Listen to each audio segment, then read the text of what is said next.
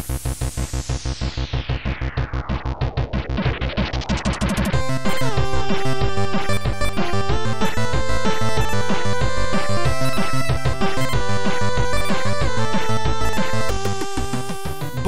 Bonsoir à toutes et à tous, bienvenue dans ce nouvel épisode de Radio Librius, votre podcast jeux vidéo mensuel. Le mois de mai 2021 est là et les beaux jours avec, hein, comme disent les personnes âgées. Euh, aujourd'hui donc un épisode euh, gaming, comme d'hab, le mois du gaming, avec mes deux comparses, à commencer par Mikael. Bonsoir Mikael. Bonsoir, il fait chaud, voilà pour faire C'est vrai déjà. Hein. Et eh oui et la canicule arrive bientôt. Et ce cher Monique, le petit prince de la punchline, qui est avec nous également. Euh, souvent Tilo. Souvent Tilo déjà. Ah, eh ben, ah oui. Euh. c'est vrai qu'on commence déjà à souffrir euh, de la chaleur. Nous sommes des, des êtres du Nord, des êtres vampiresques qui ne supportons pas le soleil. Bah, c'est bah, les gamers, hein, les vrais gamers, c'est comme ça. Hein. C'est surtout que si j'ouvre ma fenêtre, moi, vous allez entendre les trains qui arrivent et tout, donc. Ouais, bah après, la fenêtre est ouverte ici, mais je pense que ça devrait aller. Ah, bah, j'habite en face de la gare, moi. ah oui, oui, bah oui, la petite gare, la fameuse. Euh, sur ce, donc un épisode assez chargé en, en jeu, euh, donc pas mal de chroniques euh, et de critiques de, jeux vidéo. On va direct commencer par cette partie-là, étant donné que voilà, on a pas mal digressé dans le dans le bonus que vous pourrez retrouver du coup sur patreon.com/slash radiolibrius. Petit instant pub. donc on va commencer donc avec les, les chroniques par Mikael, qui a un jeu cette fois-ci euh, un jeu qui a quand même fait pas mal parler de lui euh, ces derniers temps, euh, qui a eu une grosse hype au moment de, sa sortie, qui est pourtant en accès anticipé, qui est pourtant un jeu sur le papier qui pourrait vraiment passer pour random jeu de survie slash construction. Et c'est Valheim, donc Valheim Mikael. pourquoi est-ce que c'est si intéressant? Et est-ce que tu saurais expliquer la hype autour de ce jeu? La traîtrise d'Olbius qui me balance euh, le premier à me lancer dans les chroniques alors que je l'ai pas ah merde pardon bah, comme c'était sur le conducteur en premier euh, euh, donc ouais déjà je pense que t'as attaqué le sujet par le bon angle c'est-à-dire que Valheim moi on m'en a beaucoup parlé j'ai comme tout le monde vu passer la hype et j'étais un peu de loin genre ouais ok c'est 56e jeu de craft en indépendant qui se lance en early access et tout le monde est hypé parce qu'il y a les vikings et c'est à la mode direct poubelle que nini, quelle erreur de ma part, parce qu'il se trouve que lors d'une longue nuit de solitude dans le froid, à ne pas savoir comment occuper mon insomnie, je me suis dit pourquoi ne pas acheter Valheim, pourquoi ne pas me lancer dans ce jeu qui d'ailleurs est disponible à un prix euh, plutôt modique, et je me suis dit ok, je ne peux pas euh, être plus sévère avec ce jeu qu'en lançant dans l'idée d'y jouer en solo. Et c'est pourtant ce que j'ai fait. Autant vous dire que j'étais persuadé que j'allais gaspiller ma thune. Euh, j'en ai fait beaucoup des jeux du style. Euh, évidemment, comme tout le monde, Minecraft a accompagné euh, de nombreux mois de ma vie, littéralement des mois en temps de jeu passés sur les serveurs multijoueurs Minecraft, mais aussi en solo. J'ai essayé d'autres titres. le, le celui qui me revient le plus en tête et qui ressemble un petit peu, ça peut être Rust par exemple. Mais avec Valheim, euh, je me suis dit, ok, je retente, il me faut un jeu pour écouter mes podcasts, euh, ça tombe plutôt bien. Il peut se jouer, à mon avis, sans le son, je me lance là-dedans. Bon, euh, première chose qui frappe, c'est l'aspect graphique du jeu. On en a beaucoup parlé, mais je pense que c'est important de revenir là-dessus quand même, parce que sur les captures d'écran, j'avais quand même l'impression d'avoir affaire à un jeu très très moche et une énième merde en pixel art qui dit non, mais t'inquiète pas, la direction artistique a fait tout. Euh, bah, force est de constater. pour le coup, c'est gros polygones dégueulasses. Ouais, mais force est de constater que euh, tout ce que j'avais envie de casser sur les gens qui disent ouais, mais la direction artistique fait tout, bah ils ont raison, tout simplement. Alors c'est pas tant la direction artistique euh, que les effets de lumière. Pour le coup, où euh, tu vas explorer plusieurs environnements, euh, le jeu est fait de divers biomes, allant du marécage à plaine, à prairie, aux grandes forêts, et effectivement, quand tu te lèves au matin, que ton feu de camp fait une petite fumée, que euh, tu as le soleil qui passe entre les sapins, tu te dis, ok, le jeu n'est pas moche. Et c'est assez étrange. Parce que j'ai eu beau faire toutes les captures d'écran du monde en me disant je veux montrer que le jeu est, beau, euh, ça rend toujours de manière dégueulasse sur les captures d'écran. Donc je vous invite vraiment à aller voir des vidéos et pas seulement à vous arrêter à des screenshots, parce que pour le coup ça ne rend pas du tout honneur au jeu. Alors justement le jeu en lui-même, euh, le principe, il est ultra classique. Vous droppez sur une carte qui est générée de manière procédurale, vous allez devoir découvrir le monde qui vous entoure et couper du bois, casser de la pierre, ramasser divers euh, ressources pour construire des choses. Donc jusque là, on est sur le truc le plus lambda du, du monde. Euh, petite particularité, le monde de Valheim est composé de boss qu'il va falloir trouver et terrasser. Euh, et ça, déjà, ça ajoute un petit côté sympathique. Euh, je vais commencer en parlant du système de combat, puisque ça fait un plutôt bon enchaînement avec les boss j'ai trouvé le système de combat assez cool par rapport aux jeux du style. Euh, typiquement pour moi les jeux de survie c'est des jeux qui ont des gameplays à la Minecraft, euh, c'est-à-dire que tu vas mettre plein de choses dans un jeu qui a aucune partie qui va être particulièrement réussie en termes de pure sensation de gameplay, mais l'ensemble prend bien et pour autant Valheim, euh, bah, il y a une dark soulisation du jeu de survie. Non je déconne mais il y a des roulades dans le jeu donc les gens vont vous dire ça. Euh, mais en soi, euh, ce que j'ai plutôt bien aimé, c'est que tu as différents types d'armes. Tu as des lances, tu as des épées, tu as des massues, tu as des armes à deux mains, à une main. Euh, il n'y a pas non plus énormément de possibilités, mais ça t'offre des gameplays différents, avec des armes qui vont davantage stunner les ennemis. Euh, tu peux jouer avec des boucliers lourds qui font que tu vas être très lent en déplacement, mais que tu vas parer beaucoup, des boucliers légers qui te font garder la mobilité.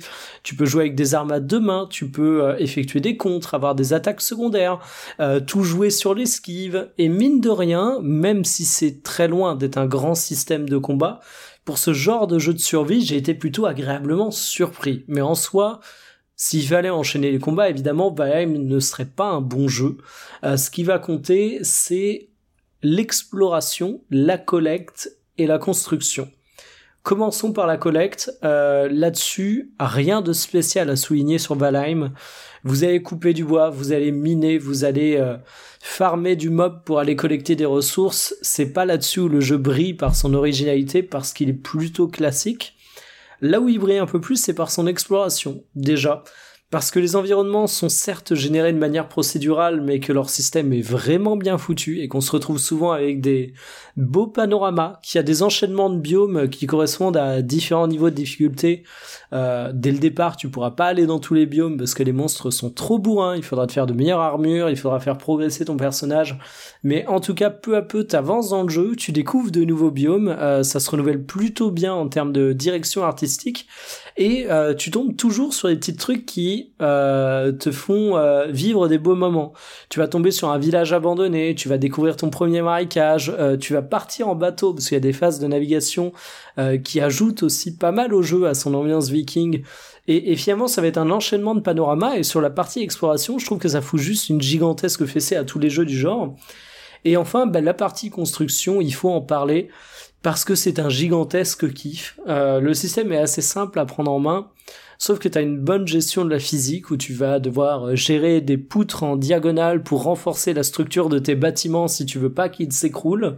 Tu vas avoir besoin de faire du feu dans ton bâtiment pour avoir du confort, pour faire griller de la bouffe, euh, pour éloigner les ennemis. Mais attention, si tu ne fais pas de cheminée, eh bien tu vas enfumer ton abri et donc il faut prévoir des sorties de fumée. Sauf que des ah fois il pleut et quand il pleut, c'est assez poussé du coup. Ouais, carrément. Et quand il pleut, ben la pluie va tomber euh, sur ton feu. Donc si ta cheminée c'est juste un trou, ben ça va éteindre ton feu. Donc ça t'amène un peu de complexité dans les constructions. Et dans les jeux de survie, c'est sûrement celui qui m'a fait le plus kiffer en termes de construction. Au bout d'un moment, j'ai arrêté de jouer en solo, j'ai joué avec deux potes, on s'est fait un serveur, et euh, j'ai découvert accessoirement que j'avais aucun talent en termes de construction et de direction euh, artistique, on va dire. Et j'ai découvert qu'on pouvait faire des trucs archi stylés dans le style euh, maison viking qui n'ont rien envié à la direction artistique qu'on voit dans Skyrim, par exemple. Et donc le système de construction est vraiment bien foutu. Donc si tu ajoutes à ça un système de craft qui est plutôt complexe, un système d'expérience de personnage qui fait que tu as beau mourir, euh, tes capacités peuvent être réduites, mais tu gardes quand même de l'XP, ce qui fait que tu es de plus en plus euh, efficace à couper du bois, à miner de, du caillou, à combattre avec euh, tel ou tel type d'arme. Et en plus que cette expérience se garde quand tu passes d'un serveur à l'autre, ça ajoute un côté un peu méta qui est, qui est très très cool. Et enfin, le dernier truc qui plaît dans la faveur de Valheim et que j'ai trouvé vraiment excellent, c'est que vous l'avez compris, il y a des boss qui sont à battre, l'exploration est cool, la construction également, mais c'est un jeu qui est PVE. Et ça, ça me paraît ultra important à le dire. C'est-à-dire que quand je jouais à Rust, par exemple, euh, c'était un jeu qui était très très tourné PVP avec le lot de frustration que ça pouvait amener. Euh, Minecraft est très PVE aussi, mais de plus en plus dans les jeux de survie, ils se mettent à dire ok, c'est du multijoueur et tout. Et là, c'est une pure expérience à faire seul ou avec ses potes, qui est vraiment tourné PVE, et j'ai vraiment apprécié le titre pour ça, parce que tu tapes des bons moments de contemplation, parce que tu vas faire ta ferme, ton élevage d'animaux, euh, tu vas progresser, aller rechercher les boss, te faire des expéditions en bateau. Et en fait, t'as, euh, on parlait dans le bonus Patreon de tout le storytelling que tu peux avoir autour des jeux. Euh, t'as des histoires qui se créent autour de Valheim. Euh, t'as des moments incroyables. Moi, je revois par exemple, t'as des trolls dans le jeu qui sont des ennemis qui au départ sont sacrément badass. Ils font 4 mètres de haut. Je revois ma première expédition en bateau avec des potes. On monte sur un radeau, on fait pas gaffe. Il y a un troll qui apparaît juste derrière nous. Il met un coup de massue, il défonce le radeau. résultat, on se retrouve en pleine tempête à terminer à la nage au milieu de nulle part sans ressources. Et, et, le jeu, en fait, est une fabrique à belles histoires. Si vous vous lancez avec des potes là-dessus, vous allez forcément vivre des soirées euh, absolument épiques, euh, où vous allez vous retrouver dans des situations ultra complexes. Et c'est un jeu qui euh, gère bien aussi ses timings, au niveau de la découverte des ressources, au niveau des adversaires qu'il introduit peu à peu, au niveau des boss qui sont à découvrir, à rechercher, à trouver, parce qu'ils sont pas offerts sur un plateau. Il faut explorer le monde là-dessus. Donc finalement, Valheim, euh, c'est un petit peu la synthèse de euh, tout ce qui a été appris au cours de toutes ces années de, de jeux de survie plus ou moins heureux. Et il en ressort un jeu qui, au-delà du délire du jeu de survie, parce qu'il faut le dire, un jeu de survie, même s'il est moyen avec des potes, tu peux bien t'amuser dessus, est un vrai bon titre, qui est bien maîtrisé, qui offre un système de construction très bien foutu, de l'exploration de qualité, des combats minimum intéressants, donc pour le prix que ça vaut, euh, ne serait-ce que pour chercher un jeu pour euh, écouter des podcasts ou se faire quelques petites soirées avec des potes, bah Valheim est une immense satisfaction pour moi et j'ai euh, plus de 50 heures au compteur, j'ai plus ça en tête, mais vraiment très très gros kiff et il mérite son succès. Et c'est monté très vite 50 heures, dis donc, parce que ça fait à peu près un mois, je crois que tu joues, c'est pas mal quand même.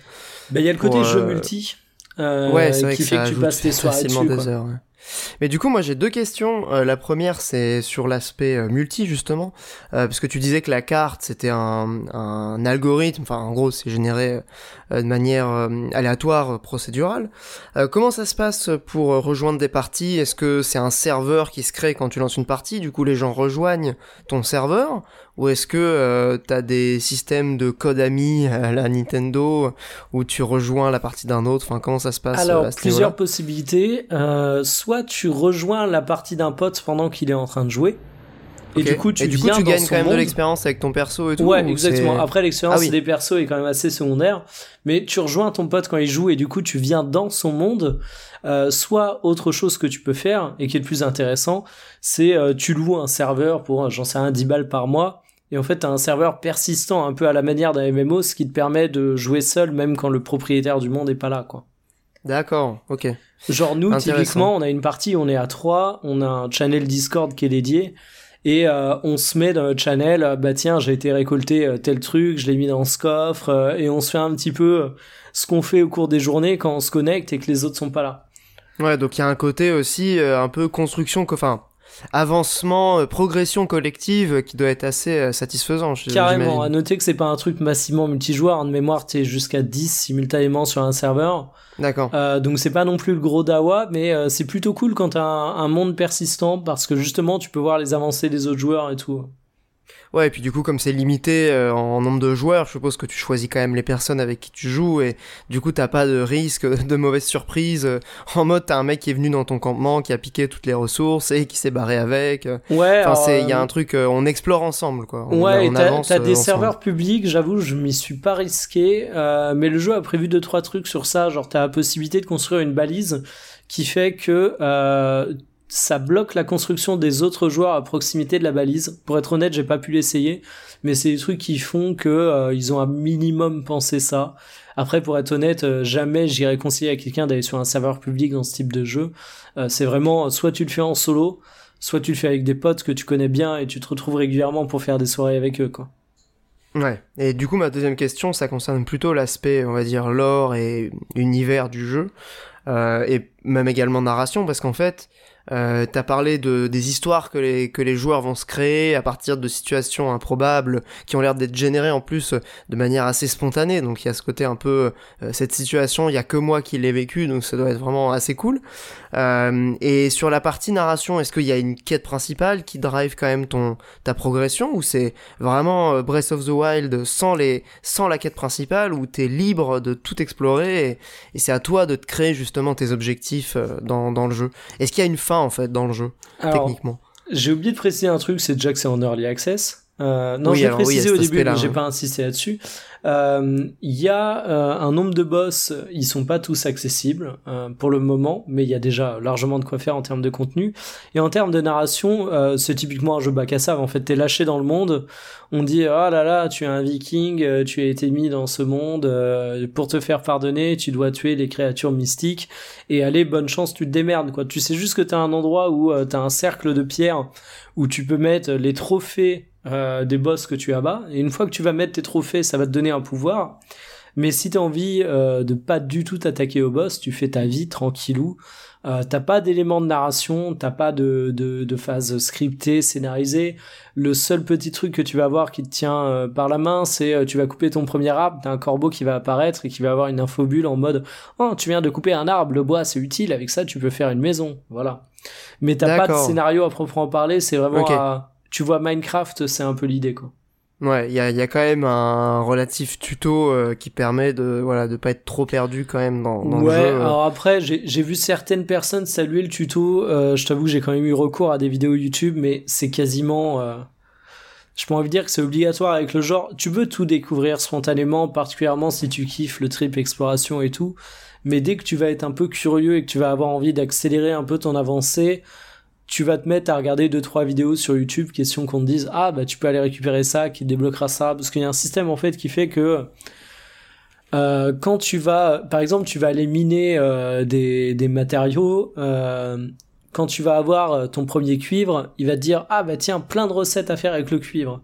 Avec le cuivre, tu vas pouvoir construire des clous et quand tu vas avoir tes premiers clous, on va dire ah bah tiens plein de recettes à faire avec tes clous. Mais si jamais, pour une raison X ou Y, tu es jamais tenté de fabriquer des clous, bah tu sauras jamais que pour faire un bateau, il faut des clous. Et que euh, comment faire un, un, peu un jeu à wiki du coup. Enfin, t'as besoin quand même d'infos euh, que tu peux trouver sur euh, sur internet. Le mec est hyper curieux, qui veut creuser, il trouvera tout tout seul. Mais honnêtement, ouais, c'est typiquement le genre de jeu que tu tu vas tu vas faire avec un wiki quoi. Ça roule. Eh ben merci euh, mon cher Mikael, ça m'a l'air euh, fort sympathique. Euh, un jeu qui a quand même probablement une longue vie devant lui en plus, étant donné qu'il est encore en, early access, on, l'a dit. ben on a hâte de voir ce que ça donnera dans, dans l'avenir, hein, parce que c'est vraiment le succès surprise. Ça pour le coup, ça peut justement faire partie de ces storytelling dont on parlait en, bonus. Alors c'est un peu le jeu qui sort de nulle part, tu vois, et bah, qui cartonne, qui fait un million de ventes. Oui, parce que c'est pas un indé. Tu vas me corriger là-dessus. Non, c'est pas un indé? Euh, si, je crois. Hein. Il me semble. Mais bah, si, si, c'est un indé. Ouais. Alors attends, c'est quel studio derrière? Parce qu'il me semble qu'il y a un bail comme ça. Je vous avoue que je me suis pas du tout renseigné sur la hype du jeu, mais il me semble qu'il sort pas de nulle part hein, pour le coup. Ah, il me semble que tu voulais dire, Monique? Il me semble que c'était des Vendée hein, pour le coup. Mais euh, surtout, non, j'avais euh, deux petites questions. C'est alors déjà la première, c'est est-ce que c'est basé sur l'XP ou est-ce que c'est juste basé sur le stuff? Un petit peu les deux. tu as un système Ouais, t'as quand même un système d'XP, c'est ce que je disais en termes de compétences, de minage, de coupage de bois qui va monter et que tu garderas, mais euh, le, ce qui fait que tu vas progresser, euh, réussir à t'en sortir dans d'autres biomes, c'est clairement, clairement, clairement, euh, c'est clairement le, stuff. Ouais, du coup, ça s'est bien pensé si justement a des gens qui peuvent moins jouer que d'autres et tout, parce que un jeu qui demande beaucoup d'investissement, c'est une chose, mais un jeu qui demande en plus un investissement collectif, s'il y avait une histoire de level, effectivement, ça aurait pu être Alors, compliqué. si t'as un pote qui se pointe sur... Si, par exemple, moi, je faisais qu'on est un serveur, on est trois potes, il euh, y a aucun problème à ce qu'il y en ait un qui joue moins. Parce que typiquement, nous, ça nous est arrivé, on a un pote qui a beaucoup moins joué. Ben, ce qu'on a fait, c'est qu'on a gardé des ressources, on lui a fait un stuff, et puis basta. Ah oui, d'accord. Pour tu corriger peux faire ça, au niveau Il n'y a pas de level cap pour les stuff, euh, ce genre de choses. Et pour corriger au niveau du dev éditeur, c'est que c'est édité par Coffee Stain Publishing. Euh, et quand je vais vous dire les jeux derrière, euh, derrière lesquels ils sont, euh, ils ont édité et également développé d'ailleurs Satisfactory, que vous connaissez peut-être. Oui. Ouais. Deep Rock Galactic. Oui. Ouais. God Simulator. Ouais, j'ai clairement. Donc c'est quand même un studio slash éditeur. Alors là, pour le coup, ils ont fait qu'éditer le jeu parce que Valheim, c'est édité par Iron Gate AB. À ma connaissance, ils ont rien fait d'autre, mais Coffee Stain Publishing a déjà édité quelques jeux et il me semble que c'est sur Canard PC où ils disaient qu'ils avaient fait des kits presse de folie avec des vrais casques vikings. Donc il doit ah avoir un, peu de budget marketing euh, slash influence derrière. Bah, Donc clairement, avec God Simulator, euh, c'était un, carton euh, YouTube à un moment. et l'autre truc aussi où je dirais ça sort pas nulle part, c'est qu'on y réfléchit, est-ce que c'est pas la synthèse de 10 ans de jeux vidéo? C'est ça le côté de Minecraft, le côté Breath of the Wild, donc exploration et délire systémique, qui est quand même euh, présent certes dans euh, Minecraft. Mais voilà, le délire avec les boss. Euh, j'ai vu aussi beaucoup de comparaisons avec Dark Souls. Est-ce que c'est juste par rapport au délire un peu Chevalier Viking Je sais pas trop. Ouais, peut-être les roulades honnêtement, dans les combats. ouais, le système de combat, à la limite, tu peux dire qu'il en a inspiré, mais aujourd'hui, t'as tellement. Les boss? Les boss, honnêtement. Est-ce qu'ils sont vraiment durs, les boss C'est pareil, non, ils sont pas, enfin, ils sont pas durs, quoi. Non, non, non, vraiment. Et je trouve au contraire. un comparatif gratos. Alors, il y en a beaucoup hein, des comparos au contraire euh, assez peu punitif pour un jeu de survie. Euh, genre typiquement tu meurs, euh, ça j'ai oublié de le dire, c'est assez important pour les gens qui sont pas très jeux de survie. dans un jeu de survie, très souvent tu meurs, tu perds définitivement ton stuff. Ici, tu meurs, tu vas pouvoir récupérer ton stuff à ta tombe, donc déjà c'est un truc qui est plutôt cool et euh, tu perds des points de compétences et des points de compétences qui sont en plus pas très importants, vous l'aurez compris, qu'à partir du moment où tu meurs euh, de manière rapprochée, quoi. Donc la mort est assez peu punitive. Euh, donc non, c'est pas un jeu hardcore. À la limite, il y a des roulades et le système de combat peut s'en inspirer ouais, le côté retourner sur sa tombe, c'est typique Dark Souls. Alors il y avait WoW aussi, hein, je sais. Mais... Ouais, World of Warcraft, c'est ce que j'allais dire. C'est plutôt ça. que j'avais en tête. Je hein. t'avoue tu retrouves en fantôme ton cadavre. Ah, il y a ça, et aussi pour le côté visuel aussi. Là, genre, on a digéré tout, euh, tout euh, toute l'imagerie euh, pixel art et tout. Et là, maintenant, on revient à ce, délire un peu low poly, mais en même temps très beau. Parce que c'est vrai qu'effectivement, visuellement, effectivement, en screenshot, c'est dégueulasse, mais tu vois les, les vidéos, enfin, comme souvent, les vidéos rendent beaucoup mieux que, que des screenshots, quoi. Et ça, je m'attendais pas à ce point. Enfin, vraiment, j'insiste là-dessus. Euh, c'est que moi l'argument euh, c'est moche en screenshot mais c'est beau en vidéo. On me l'a sorti pour beaucoup de jeux que j'ai lancé en vidéo et même en vrai je me disais oui non ça reste moche mec arrête d'abuser. Mais Valheim t'as vraiment des séquences où je me suis dit ok le jeu est vraiment cool. Bon par contre il fait ventiller mon PC mais ça j'ai aucune idée de la config qu'il faut. J'ai aucune idée pour être honnête. En tout cas, c'est intéressant de voir ce, ce, mix entre vraiment des, des univers graphiques assez différents euh, pour voir des images là devant mes yeux euh, du jeu en, mouvement, euh, c'est clair que ça a de la gueule. Et les musiques sont une gueule intéressante aussi. J'ai beau y avoir joué beaucoup en mode podcast ou avec des potes. Il y a quelques petits moments où je me suis laissé bercer par la bande son et il y a vraiment un côté Witcheresque. Hein. Moi, j'ai écouté des morceaux, ça fait très Witcher, je et, trouve. Et il y a un côté, quand je disais, tu te crées tes histoires, même en solo, on va être honnête, tu passes ta journée à couper du bois, il commence à pleuvoir, ton perso est humide, tu rentres chez toi alors que la pénombre arrive avec ta petite torche, tu esquives entre les sapins, les monstres, tu rentres dans ta baraque, tu fais cuire la viande que t'as collectée, tu t'allonges près ton petit feu de bois dans ta, dans ta cabane viking. Euh, en vrai, tu fais ta partie, tu vas te coucher après, en vrai, tu repenses à ta partie et tu t'endors tout seul, quoi. il, y a, vraiment ce délire. Il y a, y a, un côté un peu RP du coup, euh, si je comprends bien, le, dans, dans, le, dans le plaisir de jeu, euh, il y a quand même cette dimension là quoi. Alors, Animal Crossing, je sais pas d'où je le sors. Ouais, tu, vas couper, tu vas couper du bois, tu rentres à ta petite ah maison et tout. C'est Animal Crossing. Ouais, ce côté-là, ouais. Ouais, mais alors comme simulation de vie, quoi. Comme tu disais, j'y vois plus sa synthèse de euh, Minecraft euh, slash Breath of the Wild. Euh, côté RP, je sais pas si on pourrait aller jusque là, mais disons qu'il y a un côté. il y a un côté, tu vas faire ton village, ta petite maison, quand tu rentres chez toi, t'es content, tu vas prendre soin à aménager les choses de manière logique et y compris pour des trucs qui n'ont pas d'utilité pratique. Euh, c'est-à-dire que je pense pas qu'il y ait des joueurs de Valheim qui soient seulement dans la construction de maisons dans un but entièrement pratique, tu vois. Donc il y a, y a forcément un petit côté RP, oui. Eh ben merci mon cher Mikael pour cette euh, belle présentation de, de Valheim qui m'a franchement un peu donné envie. Euh, J'ai espéré que les journées fassent. Et c'est pas cher, vraiment. Mais grave. Je crois que c'est 15 euros, non Un truc comme ça 15 ou 20 balles, ouais. Hmm. Probablement une sortie euh, prévue un jour sur les consoles, étant donné le succès monstrueux que c'est quand même. Euh, ce jeu, c'est vraiment, euh, vraiment le bon exemple de, de la success story. Hein. En dehors de la qualité intrinsèque du jeu, si on si on parle vraiment de l'aspect autour, c'est assez assez ouf. Je crois qu'ils ont passé le million de ventes quelques même pas même pas trois semaines. Je crois qu'ils ont fait plein de millions de ventes, hein, surtout en quelques semaines. Ouais, ouais non, il me semble qu'ils ont dépassé les, les 5 millions au moins. Ah, c'est ouf. C'est vraiment ça, ouf. Hein. Et aussi, dans genre jeu synthèse années 2010 aussi, c'est un jeu très viral. À la fois, ah, euh, à la fois récap YouTube hein. euh, rigolo, mais aussi à la fois temps long euh, Twitch quoi. C'est. tu vois, je, je vois Gamecult qui dit qu'il passe ses 6 millions de ventes. Et sinon, oui, je suis d'accord, c'est un jeu qui est très twitchable. Hein. On va être honnête, tu joues avec des potes. typiquement, l'incident du troll qui défonce mon bateau que je vous ai dit, j'imaginais le truc en stream, ce serait tellement un truc streamable, parfait, clippable, tout ce que tu veux. Est-ce que c'est pas. Bah est-ce que la vraie prochaine hype, c'est pas le Valheim RP, tu vois? Ah oui, sûrement, mais il y en a, il y en a, hein, surtout. Ah, c'est surtout avec GTA. Euh, c'est d'ailleurs GTA RP. Ou alors les concours d'anecdotes sur Valheim, tu vois, tu racontes des stars incroyables et les gens doivent deviner si c'est vrai ou faux, tu vois.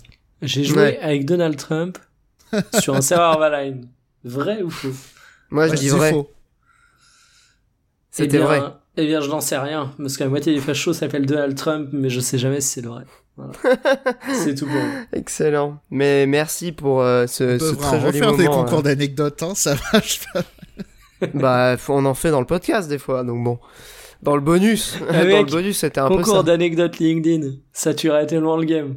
Mais c'est prévu un jour. Euh, Sur les posts LinkedIn, tu vois, tu sors un post LinkedIn en mode j'ai été faire la lecture aux aveugles, ils m'ont remercié et euh, ça m'a donné une idée de start-up et tu dis vrai ou faux, tu vois. Est-ce que c'est un vrai poste ou est-ce que c'est un faux poste? Il faut qu'on organise ça. Excellent. C'est une très belle idée, j'avoue.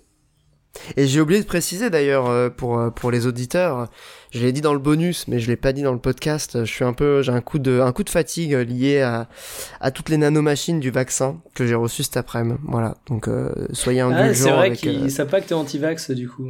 Bah non, il y a que les patriotes qui le savent, donc je préfère le dire pour les auditeurs euh, de, du podcast, étant donné que voilà, ça peut avoir quand même une incidence. Euh, euh, Peut-être qu'à un moment donné dans le podcast, les démons euh, prendront le contrôle sur moi et, et je dirai du bien de, euh, je sais pas quel jeu, de David Cage. Ah non, ça tu l'as dit, tu l'as dit normal.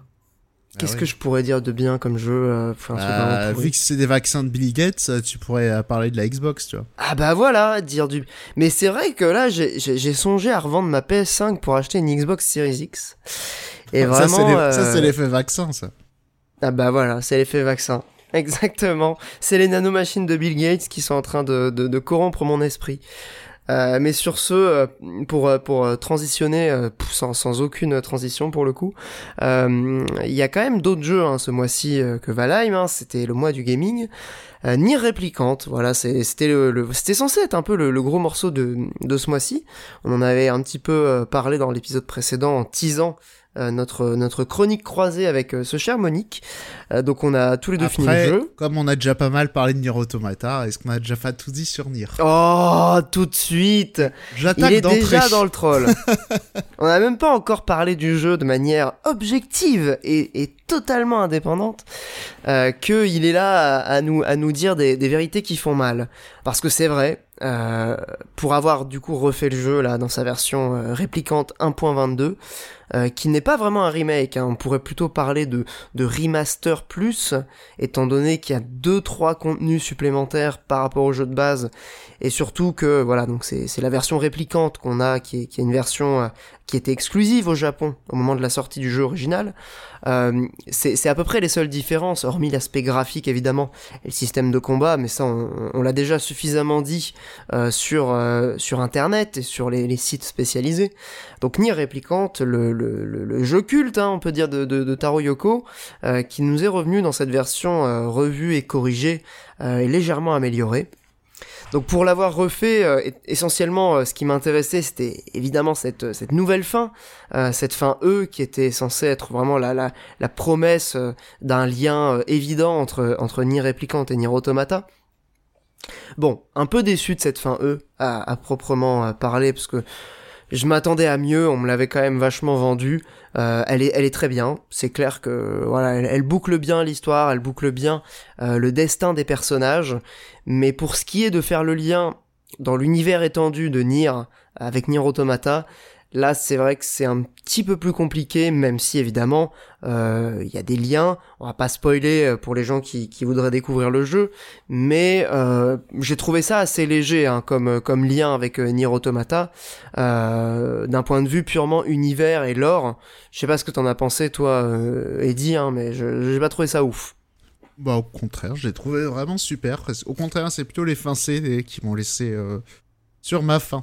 Là, au moins, Moi, je les connaissais déjà, du coup, les fins C D. Euh, bah, C'était les mêmes hein, que dans le jeu de base. Ouais, mais la fin E, elle conclut l'histoire. Vraiment. Elle conclut très bien l'histoire, je suis d'accord. Mais on l'avait vraiment présenté comme le lien entre Nier et Nier Automata. À ce niveau-là. Euh, oui, après, quand tu sais que le truc dure deux heures, euh, voilà, faut pas non plus. Ouais, ouais, bah j'étais, j'étais peut-être un petit peu trop surhypé par le truc. maintenant, ça apporte aussi une résolution euh, thématique au jeu qui était eh quand même euh, dans dans dans, euh, dans la version originale vous irez voir ma vidéo sur le jeu j'analyse du coup la partie un peu plus thématique. C'est vrai que le jeu était assez déprimant et se terminait pas vraiment. C'est-à-dire que ça se terminait sur un constat vraiment d'impasse qui avait pas de solution et ça te laissait un peu sur voilà une, un état de de déprime assez assez avancé. juste est-ce qu'on spoile pas? Non, on spoil pas. On spoil pas, d'accord. Bah, je pense que ça vaut mieux, hein, étant donné que. Ou alors on fait un encart spoil. Moi, je suis chaud pour faire un encart spoil.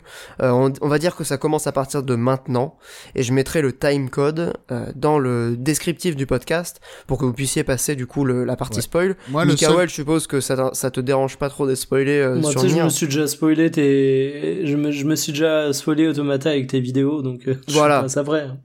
Donc je me dis que ça a pas vraiment une grosse différence. Alors moi c'est très rapide, hein, juste sur le spoil, euh, dans le vrai spoil euh, un peu dégueulasse. Moi c'est la fin D pour le coup. Le côté où tu dois sacrifier ta sauvegarde, je la trouve assez peu engageante en réalité. Hein. Ben ça dépend de ton investissement euh, émotionnel et de ton attachement au personnage. sauf que le jeu tu l'as déjà refait 15 fois. C'est relou hein. Bah non au contraire, de toute façon tu vas pas y retoucher. T'as refait le jeu 15 fois, t'as déjà tout débloqué assez vite, et au final on te demande d'effacer ta sauvegarde. Je trouve pas que ça tombe à l'eau, mais euh, c'est pas un effet très réussi. Je trouve que ça te coûte pas grand chose de supprimer ta sauvegarde. Ah oui, tu veux dire d'un point de vue euh, du joueur Ce que bah ça coûte au joueur. Alors, de ce point de vue-là, c'est pareil dans Nier Automata. Hein. Bah ouais, la différence, et on en reviendra sur d'autres points, la différence c'est que Nier Automata, euh, tout ce genre d'effet, il en fait quelque chose, ce qui n'est pas le cas. oui, oui, bah il en fait quelque chose d'un point de vue, euh, encore une fois, thématique et de ce que le jeu veut raconter. Là, c'est vrai que c'est uniquement sur les personnages, même si le jeu a d'autres choses évidemment à raconter. On est quand même sur un jeu de Taro Yoko, il a des choses à dire sur le monde, mais euh, c'est plus léger quoi. Juste deux secondes, moi en termes de gros spoilers, c'était le seul. Hein. Ouais, bah après, moi, si je peux juste euh, euh, spoiler à, à balle, euh, je, je, peux parler de la fin E. la fin E qui, du coup, apporte une conclusion à cette fameuse fin D qui, comme tu l'as dit, est assez peu engageante pour celui qui n'est pas attaché au personnage, on, reste vraiment dans ce spectre et dans ce prisme très euh, personnage, euh, centré sur les personnages, ce que Nier Automata vraiment prenait de la hauteur, je trouve, sur euh, les enjeux thématiques de, de, son univers et de ce qu'il avait à raconter sur le, sur le monde réel, sur ce qui nous entoure.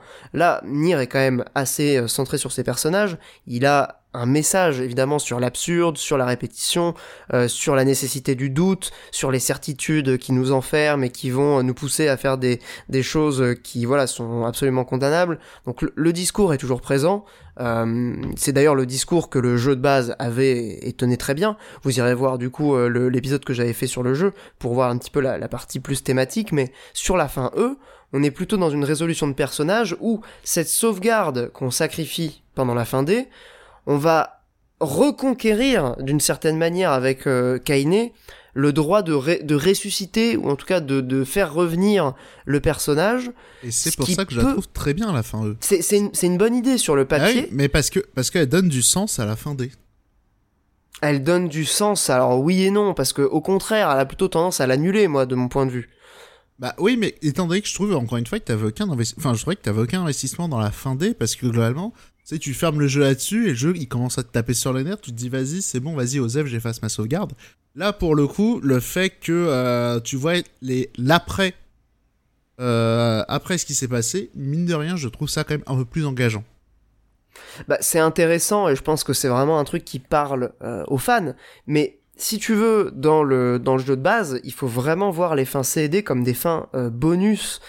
Ce que Nier Automata, en fait, la terminologie de fin de Nier Automata, je trouve, a été peut-être trompeuse pour les gens qui ont découvert Nier c'est un peu une carotte, voilà. Les, gens qui ont découvert Nier Replicant avec ce, remaster euh, ont peut-être été induits en erreur avec les, fins euh, de Nier Automata, parce que vraiment les fins de Nier Automata, c'est comme des chapitres, et la fin E est la conclusion réelle du jeu. Il y a vraiment cette progression et cet aboutissement, alors que Nier, euh, dans, dans sa version de base, pour moi la vraie fin du jeu, c'est la fin B, et les fins C et D étaient vraiment des fins bonus euh, qui ajoutent quelque chose mais qui ne changent pas fondamentalement euh, le propos ou l'essence du jeu. Donc c'est là où il y a quand même une grosse différence et peut-être le marketing ou en tout cas la communication a été un petit peu nébuleuse là-dessus, ce qui a, ce qui a pu euh, conduire des gens à, à penser certains trucs qui n'étaient pas forcément réels. Mais, j'en reviens. Pour le... Ouais, sur la fin E, vas-y. Non, sur la fin C, là, pour le coup, la fin C, le fait que tu n'effaces pas ta sauvegarde et que Kaine avec Cannes, Ouais, que tu la tues du coup. Pour le coup, t'as potentiellement le poids de ta culpabilité en relançant la sauvegarde. Là, je trouve que ça marche. Ouais, ouais, alors c'est juste, euh, et en même temps, c'est intéressant de présenter les deux aspects euh, du choix. Parce que euh, tu peux très bien Enfin, les deux, les, deux, les deux sont intéressants et les deux sont justifiables, je trouve. Étant donné que la fin C euh, met fin à sa souffrance et étant donné qu'elle demande à mourir. Donc, c'est. Il n'y a pas de. Ouais, il y a une culpabilité, mais il y a une culpabilité plutôt par rapport à un potentiel de vie qu'elle n'a pas que euh, vraiment aller contre la volonté du personnage. Ouais, mais je parle euh, juste d'un point de vue game design. Juste, ça marche mieux, je trouve. De faire la, la fin C avant et faire la. De toute façon, t'es obligé de la faire avant.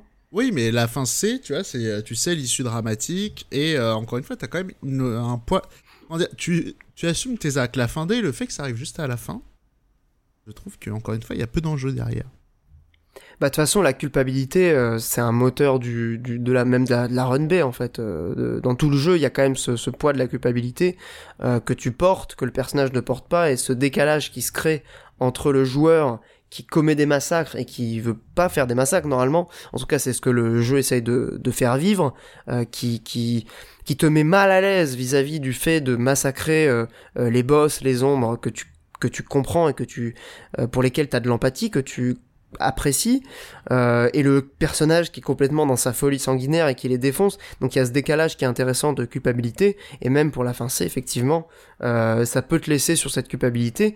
Et la fin D ne va pas non plus l'annuler mais en même temps euh, c'est vrai que l'effet je, je le trouve quand même beaucoup moins réussi que dans Nier Automata. Et pour euh, conclure du coup sur l'aspect euh, spoiler je mettrai le, le timecode ici euh, pour revenir sur la comparaison avec euh, Nier Automata, je trouve que de manière générale, euh, quand bien même je, trouve que Nier avait quand même ce côté assez audacieux et novateur en son temps, c'est vrai que revenir aujourd'hui après Nier Automata, qui était clairement une transformation de toutes les idées que Taro Yoko avait en gestation dans Nier, ça fait un peu bizarre, notamment en termes de structure de jeu, en termes de game design.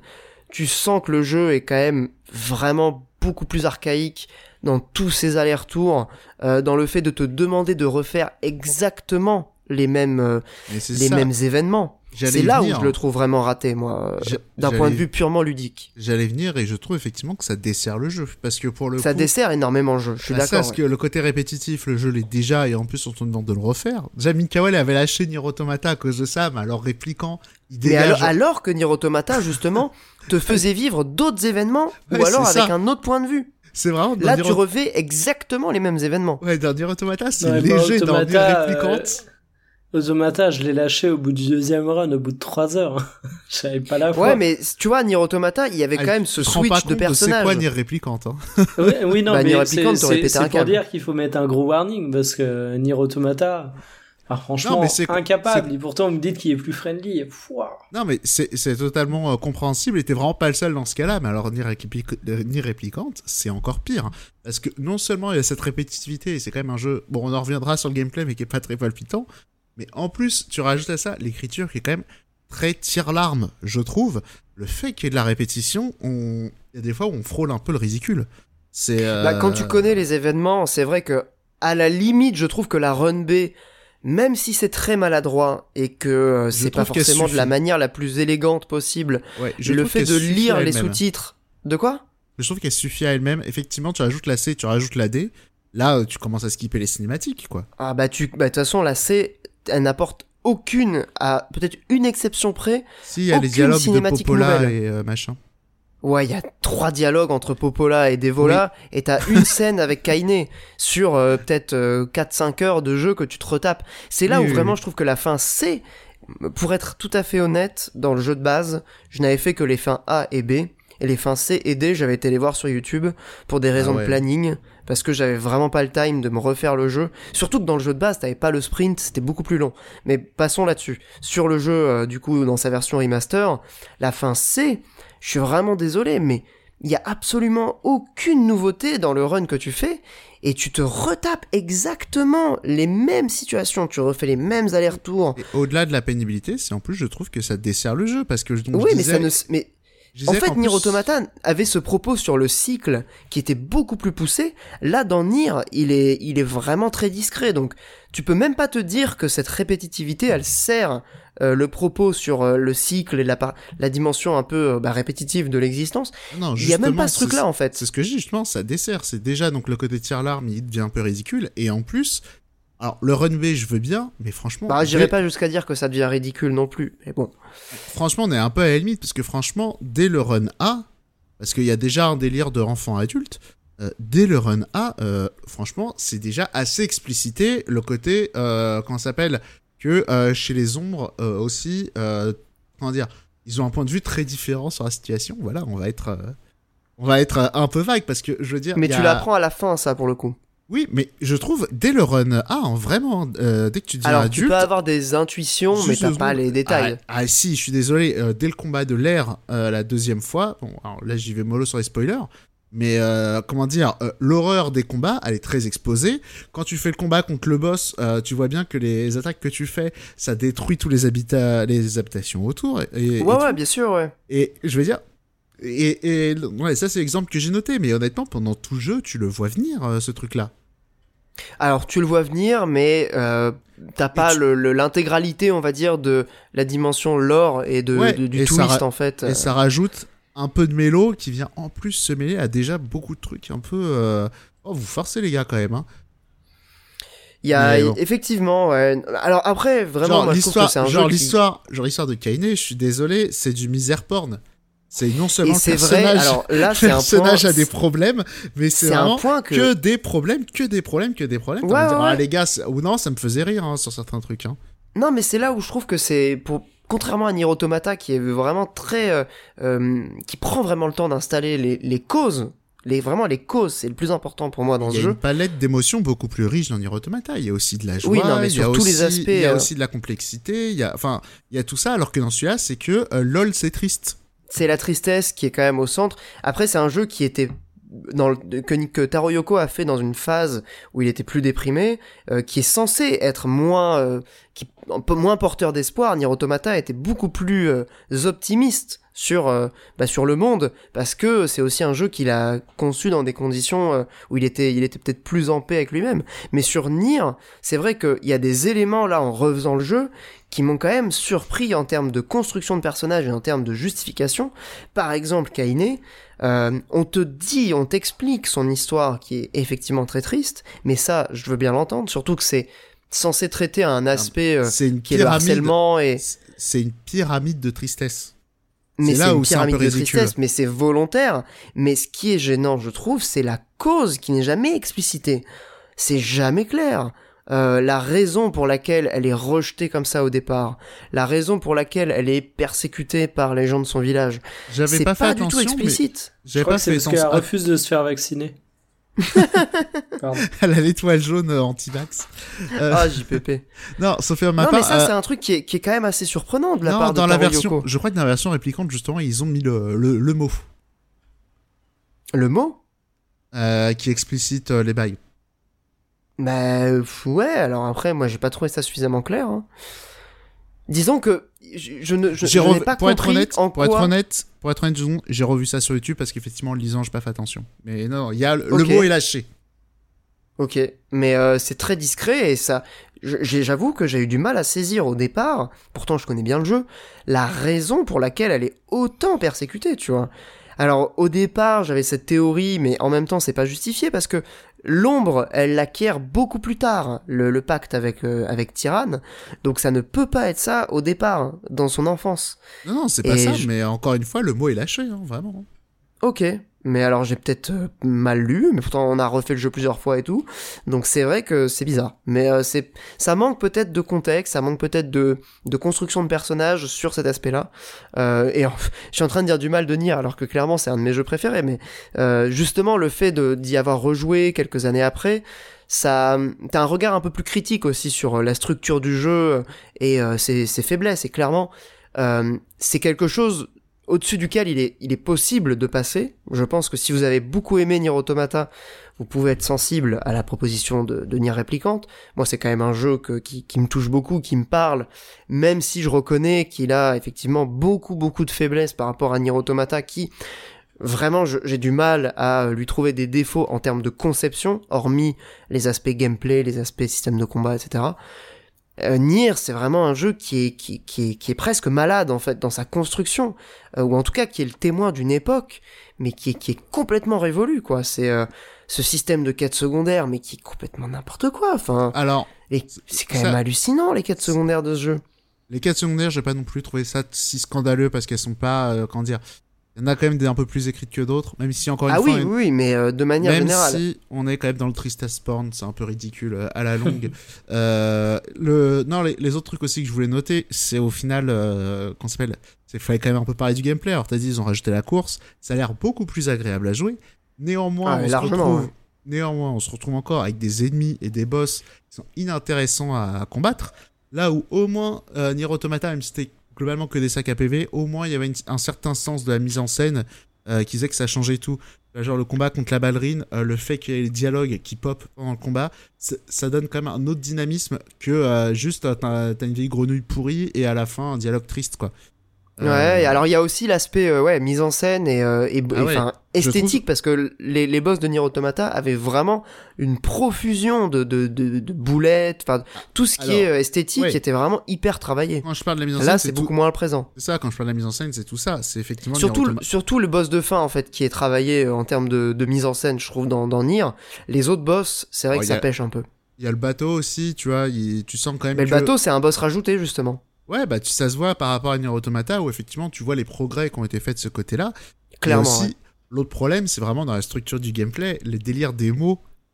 Donc, alors, les mots, c'est des passifs en gros que vous pouvez mettre où euh, en gros vous allez pouvoir avoir un buff d'XP, un buff euh, de, de, défense magique, de, loot. de défense, voilà, ce genre de petits buffs.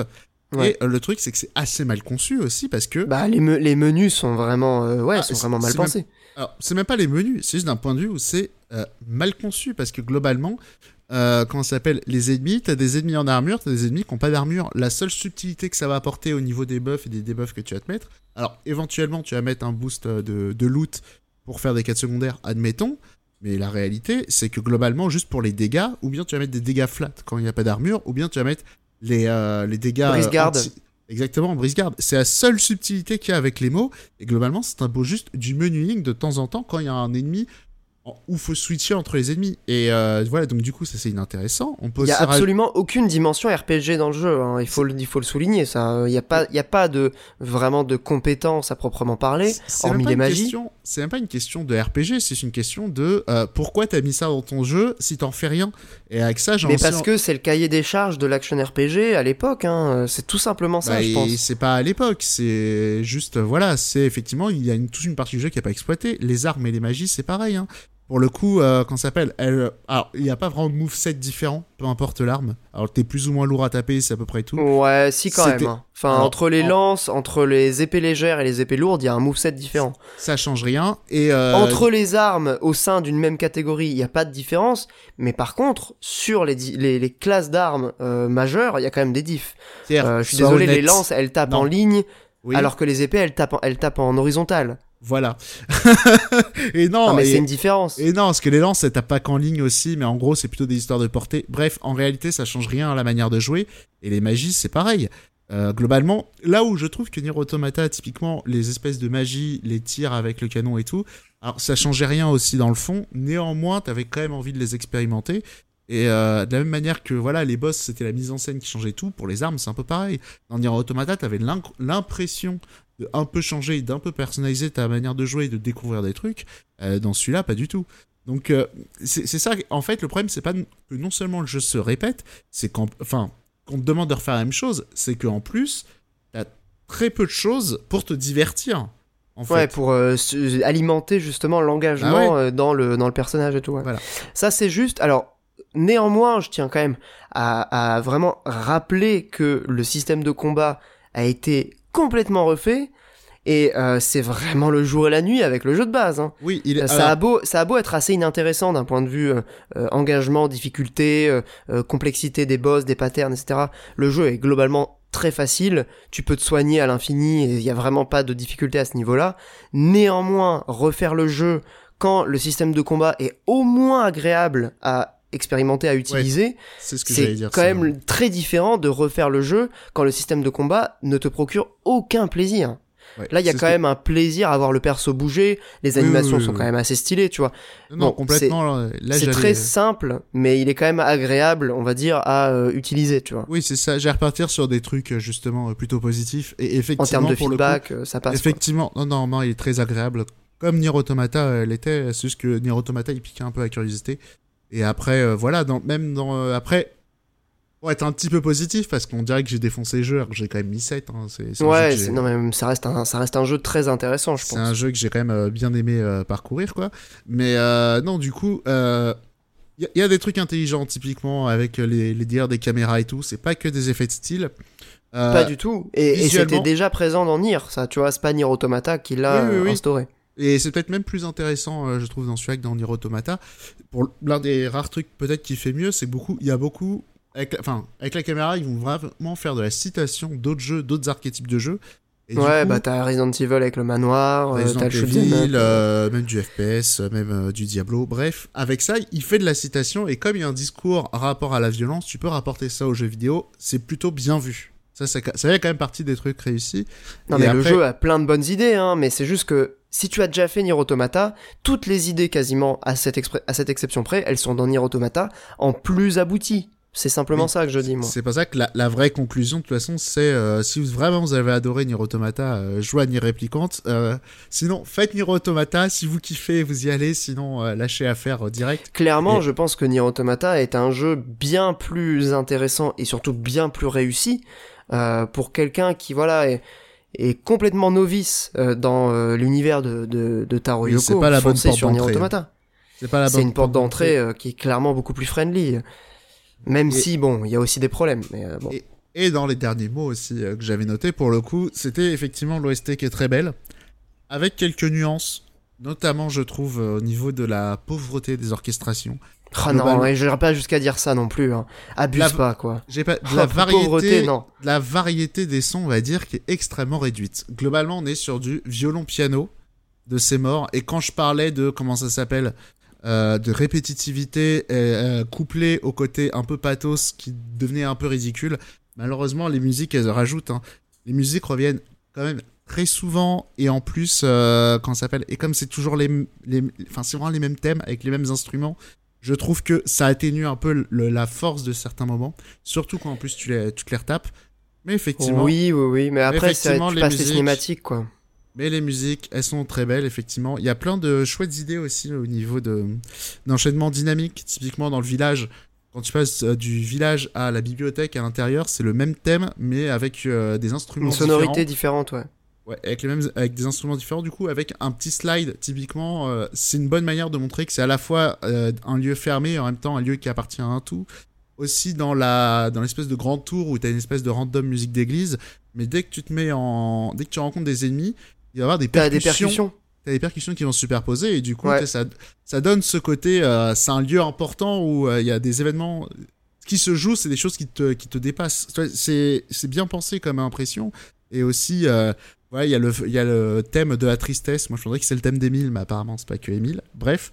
C'est euh... Emile Sacrifice, le nom du morceau, mais effectivement, c'est le thème de la tristesse, ouais. Voilà. Et c'est un morceau qui est extraordinaire. Alors, c'est un musique qui est pas le nier. Et en termes d'intégration, il y a une chouette idée. C'est pour le coup, effectivement, il y a des moments où le thème va être chanté pendant une cinématique un peu épique. Typiquement, ça va être chanté. Et juste après, quand la tension redescend, le thème va rester en, il va rester là, mais sans la voix.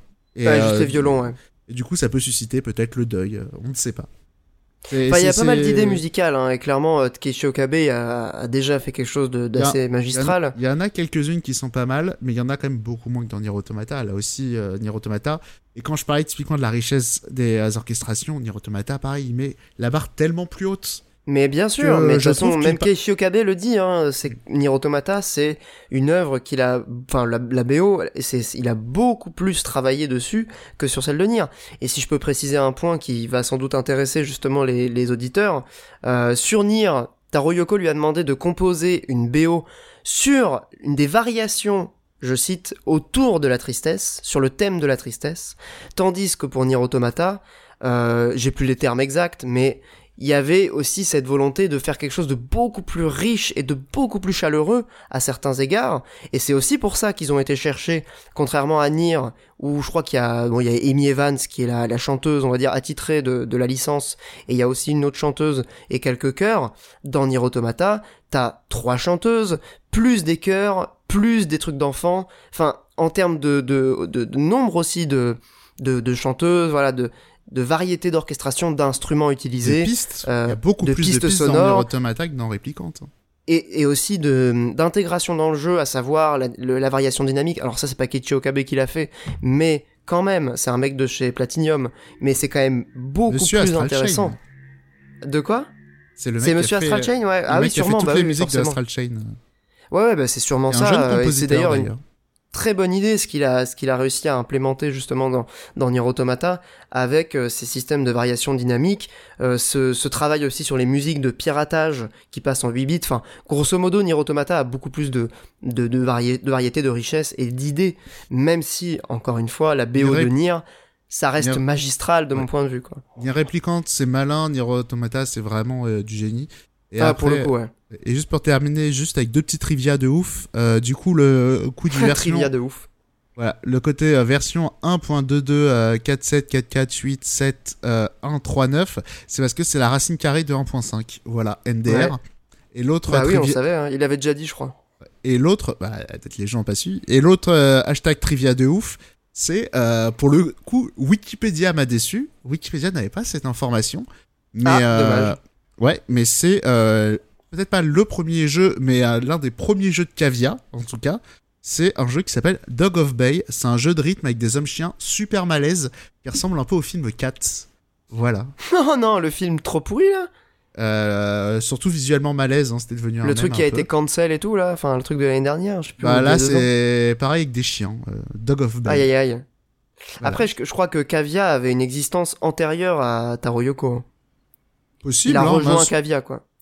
Possible, hein, c'est juste que euh, sur Wikipédia, tu regardes le premier jeu qu'ils ont fait, c'est un random jeu de foot, mais euh, selon euh, Hardcore Gaming 101, hein, je cite euh, les sources, euh, le truc qu'ils ont déterré, du coup, c'était Dog of Bay, qui était un jeu qui C'est un jeu de quelle plateforme? PS2, tout début de PS2. Ok. Eh ben merci pour les trivia de ouf. Je crois qu'on a fait ouf, le tour sur euh, sur Nier. Euh, je pense que les gens auront compris que c'est un jeu qui reste intéressant, mais euh, je pense que voilà, Nier Automata, si vous cherchez à vous intéresser à ces univers et à ce, créateur qui est euh, Taro Yoko, foncez sur Nier Automata. Surtout que bah si tu compares les prix, en vrai c'est quand même assez ouf. Mais Nier Automata, il doit se trouver à 10 ou 20 euros en solde, enfin ou en occasion, alors que Nier Réplicante, il vient de sortir, du coup il est en plein en plein pot et ça reste finalement le remaster euh, d'un jeu vieux de 10 ans. Donc et clairement on reste Automata, un podcast quoi. de bons plans, donc euh, on vous recommande. Ah oui, non, les bons plans du gaming. Et les bons plans de Monique, évidemment. On n'a pas eu de bons plans euh, ce, pour l'instant. Euh, bah, de jouer à Nier Automata au lieu de Nier Réplicante, c'est moins cher et mieux, hein, donc... Clairement. Le, le, bon bon plan. plan, le conseil du jour. Mais euh, sur ce, je pense qu'on peut conclure euh, pour euh, Nier Réplicante version 1.22, etc. Euh, et euh, bah, je sais pas si on passe direct à Resident Evil euh, ou Resident Evil. Et ou alors si je parle de Children of Morta vite fait, je vais faire Children of Morta, je pense c'est très rapide. donc Children of Morta, roguelite, hein quoi? Juste dit, nous t'écoutons. Eh ben, formidable. Euh, ça va être très court hein, parce que c'est pas un jeu sur lequel il y a, y grand chose à dire. Euh, je pensais ne plus euh, être surpris par un roguelite après avoir joué à Hades l'année dernière en fin d'année, puisque Hades, encore une fois, hein, j'ai fait une vidéo dessus tellement ça m'a ça m'a marqué. c'est vraiment un, très grand jeu, je trouve. Euh, et là, en fait, euh, je sais même pas par quel euh, miracle, je crois que c'est grâce au Game Pass. On pourra remercier Microsoft, encore une fois. Les nanoparticules de Bill Gates font bien leur effet d'avoir mis ce jeu sur le, Game Pass. Donc Children of Morta, je crois que c'est un jeu qui a quand même pas eu autant de résonance que Hades. c'est un roguelite, donc qui est assez narratif. Autre point à Cozy Corner, il me semble Medoc aussi a un peu forcé avec. Ah bah écoute, très bien. Que ça s'était inscrit dans un coin de ta tête. Euh. Peut-être que ça s'est inscrit à ce moment-là et que je, du coup, le, en le voyant sur le Game Pass, je me suis dit tiens, on va tester. Euh, en fait, non, la raison vraiment principale pour laquelle on a joué au jeu, c'est que euh, il est intégralement faisable en coop. Et ça, c'est un truc qu'on, bah, qui est un critère important euh, pour moi, étant donné que euh, on joue beaucoup à deux et du coup, c'est un élément qui est quand même euh, important dans le dans le choix des jeux. contrairement à Hades, du coup, qui n'est pas coop, celui-là, il est, il full coop, et ça se justifie en plus dans le dans l'histoire du jeu, puisque Children of Morta a cette particularité d'être un roguelite narratif. C'est-à-dire que la dimension à la fois procédural mais surtout euh, cyclique du jeu est intégré au, gameplay et à l'histoire pour raconter l'histoire d'une famille, donc la famille euh, des Bergson, euh, comme le, célèbre philosophe du rire, et qui vont du coup combattre une malédiction qui prend le nom de corruption dans le jeu et qui va pourrir comme ça peu à peu le, monde dans lequel ils vivent. donc contrairement à Hades aussi je précise, le jeu prend euh, une direction artistique tout en pixel art, euh, un pixel art qui est assez bluffant. Franchement, je, je crois pas avoir vu de pixel art aussi beau euh, à part dans Chrono Trigger. Et là, en l'occurrence, c'est assez différent parce qu'il n'y a pas les contraintes techniques évidemment de, de l'époque, mais en termes de détails, en termes de d'ingéniosité aussi, d'utilisation en fait du pixel art, c'est clairement pas un de ces jeux qui utilise le pixel art par défaut, mais tu sens que c'est vraiment une, une démarche consciente et assumée d'utiliser le pixel art comme un moyen artistique euh, de représentation dans le jeu. Euh, que ce soit du coup la maison des Bergson, qui est un peu le hub central à partir duquel on va partir pour faire nos runs, avec les différents euh, personnages de la famille qui sont du coup chacun avec un gameplay différent. Tu vas avoir le, papa un peu tank euh, qui a un bouclier, tu vas avoir euh, euh, la meuf qui a un arc et qui est assez rapide, tu vas avoir le petit voleur avec ses dagues. Donc tu as tous les archétypes, hein, on va dire, du, de ce style de jeu qui sont représentés, mais qui sont pour le pirate ton truc. Ouais, c'est la famille pirate de ouf. mais grave, c'est tellement ça. mais c'est assez marrant parce que du coup, t'as à la fois ce côté archétype qui est euh, du coup incontournable dans, dans un jeu de ce style-là. Et en même temps, les persos sont assez attachants. Euh, je me suis surpris du coup à apprécier les persos, tu vois, leur, euh, comment dire, leurs interactions, euh, leurs dialogues dans la maison, leur personnalité, même si elles sont assez peu développées. Hein, ça reste un roguelite qui est quand même plutôt pensé sur le gameplay. Il y a quand même des petits moments qui sont un peu comme dans Hades justement, assez amusants. Où on va se prendre justement d'affection pour les, persos. et du coup, ouais, c'est assez, surprenant de, de ce point de vue-là. on s'attache vraiment au persos. Euh, la, grande force en vrai de, ce jeu-là, c'est que euh, il a à la fois l'avantage et euh, le côté un peu addictif, mais une addiction dans, laquelle on se dirige avec plaisir, du roguelite, et en même temps, il arrive à avoir ce côté pas trop punitif qui fait que y jouer à deux ne génère pas vraiment des engueulades en mode c'est ta faute si on est mort, on a tout perdu, c'est horrible. Euh, puisqu'en fait c'est un roguelite qui, se, construit, qui se structure sur des niveaux. Donc en gros, tu vas finir une zone, et quand tu auras fini cette zone, eh ben, tu recommences pas depuis le tout début, mais tu recommenceras au début de la zone suivante. Et du coup, tu as quand même ce sentiment de progresser dans le jeu, euh, tout en ayant euh, la, partie roguelite. Donc c'est un bon équilibre, je trouve, entre un jeu qui est à la fois assez exigeant hein, en termes de gameplay, de difficulté, euh, et en même temps qui te permet de de pas refaire en boucle la même zone pendant 50 fois, ce qui pourrait être assez frustrant et du coup désengageant pour, continuer le jeu. donc ça c'est un bon équilibre je trouve qui a été placé, surtout que le jeu est sorti il y a quand même un petit moment, je crois qu'il a deux ans presque maintenant, euh, il y a eu pas mal de, de patchs, euh, et tu sens que l'équilibrage du jeu a été euh, affiné au fur et à mesure des différentes mises à jour, et que là, du coup, on a vraiment atteint un niveau de d'équilibrage qui est assez assez précis, assez parfait, assez chirurgical, on pourrait même dire, en termes de d'équilibrage. C'est vraiment très bien pensé de, ce point de vue-là. évidemment, il y a, y a tout un tas d'éléments qui vont motiver euh, le fait de continuer à jouer. Il y a le scénario, mais bon, le scénario, il est quand même assez, euh, on va dire assez classique, même si c'est cool d'avoir ça dans un dans un roguelite. Mais c'est surtout euh, la progression des persos, donc la partie roguelite, les, les éléments de, personnalisation, de customisation persistants que tu vas débloquer euh, au fur et à mesure en récupérant de la thune dans les niveaux. Euh, donc tu vas pouvoir améliorer tes persos, tu vas pouvoir débloquer euh, des, des buffs permanents dans, la, dans la partie atelier qui est donc dans la maison entre chaque run. Donc il y a vraiment ce côté relativement classique, hein, mais qui fonctionne bien. c'est pas encore une fois, Children of c'est pas le chef-d'œuvre du siècle, mais c'est un bon petit jeu qui est euh, relativement bien conçu, qui est hyper beau. Si vous aimez les pixel art, vraiment, je pense que c'est un jeu qui mérite euh, le coup d'œil, euh, qui a des bonnes sensations de, combat. c'est très agréable. Alors, je sais pas s'ils ont fonctionné avec des modèles 3D qu'ils ont ensuite pixelisés ou si c'est vraiment des sprites, mais le rendu est vraiment très très propre. Et surtout, ça a l'avantage du coup le pixel art d'avoir des mouvements très découpés tu vois, un peu des mouvements euh, euh, que tu que tu vois du coup se, se, se décomposer euh, devant tes yeux. Et du coup, en termes de, de, précision aussi dans le gameplay, je trouve que ça apporte un plus qui est qui est non négligeable et qui rend le truc vraiment ouais vraiment engageant et qui te qui te fait dire qu'en gros, si tu te plantes, c'est de ta faute quoi. En tout cas, ouais, Children of Morta, euh, un très bon petit jeu qui coûte pas cher du tout et qui est euh, en plus sur le Game Pass. Donc ça a le bon goût du gratuit, hein, comme dirait euh, l'ami Monique. Si vous cherchez un jeu coop, ah c'est vraiment ça, C'est la signature de Mikael. Hein. Ah, c'est l'ami Mikael, pardon. Je suis désolé pour la petite confusion. Je suis pas la seule pince de ce podcast. Hein. On est, on est tous un peu des pinces, hein. en vrai, dans ce podcast. C'est d'où le surnom du podcast des bons plans. Euh, mais voilà, Children of Morta, je, vous le conseille.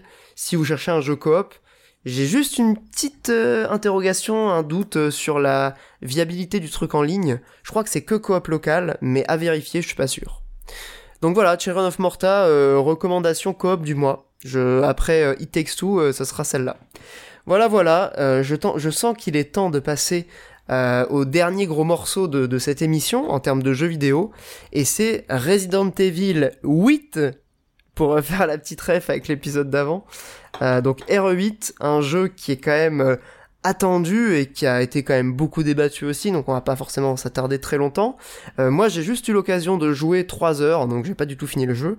mais, mais Monique pardon, l'a terminé, et du coup je lui passe la parole pour en parler parce que c'est quand même euh, un des incontournables du moment, ce, ce, ce RE8. Est-ce qu'il est mieux que le 7, déjà? C'est ça la vraie question. Justement, on va revenir sur le contexte, mais déjà, c'est là Resident Evil 8, c'est Resident Evil Village. ah, Village, effectivement. Le saviez-vous? Le V, le, I et les deux L, ça fait un 8, euh, en chiffre romain. MDR. Ah, mais déjà dans le 7, ils avaient fait ça. Oui, avec euh, le. Est-ce que c'est le moment de ressortir le bail du euh, on veut supprimer les chiffres romains des musées quoi. aïe aïe aïe.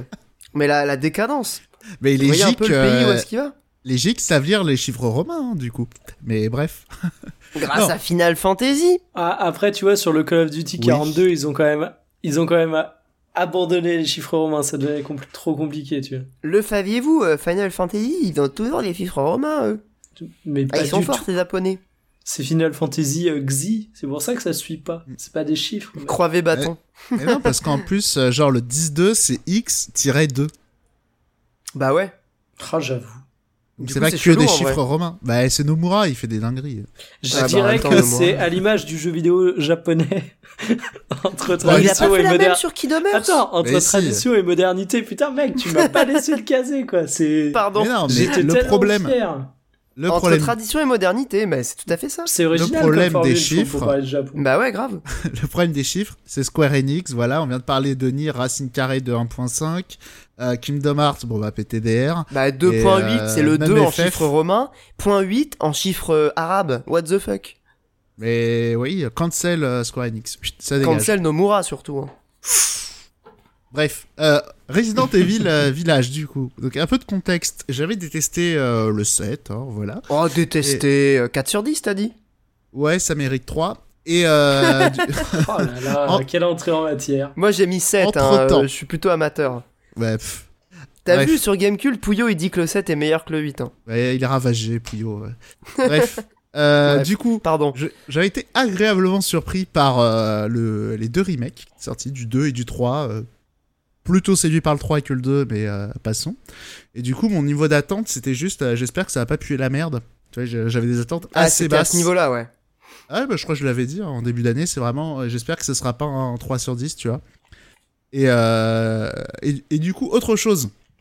Je fais un petit réquisitoire avant de parler de jeu, mais Pierre avait isolé l'une de mes paroles en soirée où j'avais dit Resident Evil, c'est de la SF, c'est pas. c'est pas les genoux. Oui, voilà, c'est pas les genoux, c'est pas les fantômes. Bah, et là, c'est les, genoux. Et non, du tout. Au, contraire, là, c'est un retour à. Euh, voilà, c'est de la vraie SF. Ah bon Mais c'est quoi les, les, vampires et tout, là C'est des genoux Eh bah, on verra, tu sais pas. Ah Il ah, y, a des vampires, c'est pas des zombies, c'est pas Resident Evil. C'est pas les genoux Il y a ça, et même, euh, quand ça s'appelle même les éléments qui pouvaient paraître fantastiques dans le set, là, c'est bon. C'est rationalisé, c'est justifié tout, bah, oui, parce que c'est ça, Resident Evil. Euh, voilà, c'est une réflexion sur l'armement, tout ça, les dégâts sur les populations. Ouais, euh, JPP, c'est surtout des nanars. Hein. Ok, Kojima, quoi. Alors, on, va, pas se lancer longtemps sur une dissertation que de est-ce que Resident Evil c'est du nanar, mais je pense que c'est beaucoup plus subtil que ça. Mais visiblement, c'est une subtilité qui échappe à Pierre. Mais pas du tout, on en a parlé euh, quand t'es venu ici, là, on était d'accord. C'est toujours un peu à la jonction, quoi, mais c'est génial comme ton. Et du coup, à la rigueur, c'est de la SF horrifique, un peu à la Alien, mais euh, le problème, c'est que l'horreur, c'est rattaché normalement au fantastique, et Resident Evil, c'est pas du tout du fantastique. Mais bref, passons. C'est juste, euh, voilà, je statuais. Bah, Alien, c'est pas du fantastique non plus, pour le coup. Oui, c'est ça que je disais, c'est plutôt de la SF horrifique. Ouais, Juste que le terme horreur, il est normalement rattaché au fantastique. C'est plus dire Lovecraft, Edgar Allan Poe. Et c'est vrai que carrément, Et pour le coup, c'est vrai que c'est trompeur de parler d'horreur avec Resident Evil. Bref. Et toi, t'aimes pas les trucs euh, fantastiques, horreur, du coup? C'est pas la, c'est même pas la question. C'est juste pour décrire Resident Evil, euh, parler d'horreur justement, ça laisse supposer des histoires de, de, trucs d'années et de machin, alors que c'est pas du tout le cas et ça part et c'est vrai, c'est plus, c'est vraiment de l'anticipation Resident Evil. Mais bon, bref, passons. Euh, du coup, euh, quelle ne fut pas ma surprise du coup en jouant à, en jouant à ce Resident Evil 8 parce que oh là là, je passe très vite, mais bon, l'intro est nul à chier, hein, ça ressemble euh, au pire moment du set. Bref, mais du coup, très vite, on a un sentiment de déjà vu dans le jeu. Donc direct, on va voir les, le côté labyrinthe à clé dans le château avec un gros monstre qui nous poursuit évidemment. Ça, ça fait penser aux deux, ça fait penser au Nemesis. Ça Même au premier, hein. Ça le gros monstre, non, mais euh, le Non, mais le côté euh, gros monstre qui te poursuit, effectivement, il faut, faut, faut qu'il trouve autre chose. Là, ça fait vraiment beaucoup de jeux. Euh, surtout qu'on a eu les remakes du 2 et du 3. Mais bon, passons. Surtout que j'ai trouvé que c'était plutôt réussi en plus là. donc je pense à toute la partie avec Lady Dimitrescu. Ouais, d'accord. En, en, termes d'ambiance, mine de rien, c'est assez rafraîchissant. Même si, pour le coup, le jeu rappelle effectivement énormément Hero 4, vraiment au niveau des architectures, au niveau de quand on va arriver en, dans des endroits, la limite des stations visuelles ah, le château, en vrai, euh, il y a pas mal de trucs. Hein. Alors ouais, le château, mais même le village aussi fait penser à cet endroit. Il y a aussi une autre, il y a aussi une autre zone sur pilotis avec un lac qui rappelle énormément RE4 et euh, une espèce d'usine aussi qui rappelle beaucoup RE4 avec des ennemis où il y a des points précis qu'il faut toucher un peu comme dans RE4. Bref, il y, a, beaucoup de références surtout au 4, mais pas que. C'est euh, voilà du coup. Euh, je trouve quand même que ça peut un peu atténuer le sentiment de surprise et même parfois de peur. Mais par contre, une grande différence entre le 7 et le 8, euh, c'est au niveau du micro, euh, du, gameplay micro, ça ressemble beaucoup au 7, hein, du coup, à première personne, avec une garde, pourquoi pas. mais là, ils ont ramené un truc du 7 qui change beaucoup de choses, c'est le marchand, la mallette et les upgrades. Du coup, ça change totalement la dynamique un peu plus macro du jeu. C'est déjà, on n'est plus en train de réfléchir à faire des itinéraires de coffre à coffre pour aller déposer, prendre seulement ce qu'on a besoin. Non, là, c'est tous les objets qu'on possède, on les a avec nous, même si on peut les revendre et les acheter. Mais bon, faites comme si, euh, voilà, faites comme si vous deviez faire des choix. Et euh, justement, cette, euh, quand même, il y a le retour des upgrades. La notion de choix, elle est d'autant plus importante parce que du coup, on va pouvoir monter des arbres plutôt que d'autres. Et du coup, même pourquoi garder dans son inventaire une arme qu'on n'a pas du tout EP Du coup, c'est plutôt intelligent, je trouve, parce que ça permet de un peu s'adapter à sa manière de jouer. Même si l'un des problèmes, c'est qu'au final, euh, les armes, quand dire, tu chopes le fusil à pompe, après t'as le fusil à pompe mieux. Donc euh, tu dis euh, pourquoi je veux payer le premier. Enfin bref, c'est un peu dommage que voilà les armes elles se renouvellent alors que tu peux les augmenter. Je, je vois pas trop ce que ça apporte, mais bon. Admettons, mais du coup, ça fait aussi peser sur le joueur le, le, poids de ses choix et c'est intéressant. Tu te dis, est-ce que je fais le bon choix? Est-ce que si je mets tout dans le fusil à pompe, je me retrouve avec des ennemis de loin, est-ce que je vais pas être dans la sauce? Donc ça, ça fait naître quand même une tension qui est là en euh, sous-jacente dans le jeu. Et euh, après, il y a aussi un autre truc aussi, donc ça c'était plutôt dans le 3, je crois, le craft. Est-ce que dans le 7 il y avait du craft? Je m'en souviens pas. Euh, ouais, ouais, il y avait du craft. Enfin, du craft, on va dire. Euh, c'est limité, hein. Tu peux crafter des balles, tu peux crafter. Ouais, il y avait déjà dans le 7, ouais. Ouais, ouais, dans le 7, tu pouvais crafter.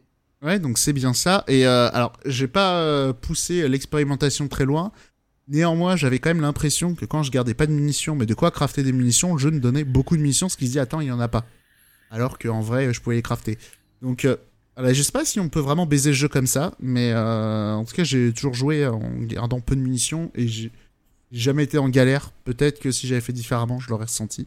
Mais sans doute que le jeu a un système dynamique, euh, la RE4, euh, où il t'en redonne, euh, si t'en as pas. Voilà, ouais, la RE7, il était mal foutu, tu déposais toutes tes balles, et de toute façon, j'allais t'en donner. Mais bon, bref, on va pas s'acharner, on va pas s'acharner sur ce pauvre RE7. Hein. Tirer sur l'ambulance, là. Tout le monde, tout le monde sait que c'est un 4 sur 10. Voilà, passons. après, après, Resident Evil, c'est certes un, un, héritage, hein, tout ça, mais, parce que ce RE8, comme un peu tous les RE, en vrai, c'est un peu une sorte de best-of de la saga. C'est ce qu'on dit à chaque épisode, mais c'est un peu vrai. Euh, c'est une saga qui ronronne pas mal. Hein. Faut, faut reconnaître. Et du coup, on peut se demander, euh, est-ce que ça fait peur? Parce que Resident Evil, euh, voilà, c'est très associé à ça. Et pour le coup, c'est un jeu qui use pas mal des jumpscares. Alors, je sais que c'est un peu usant pour beaucoup de gens.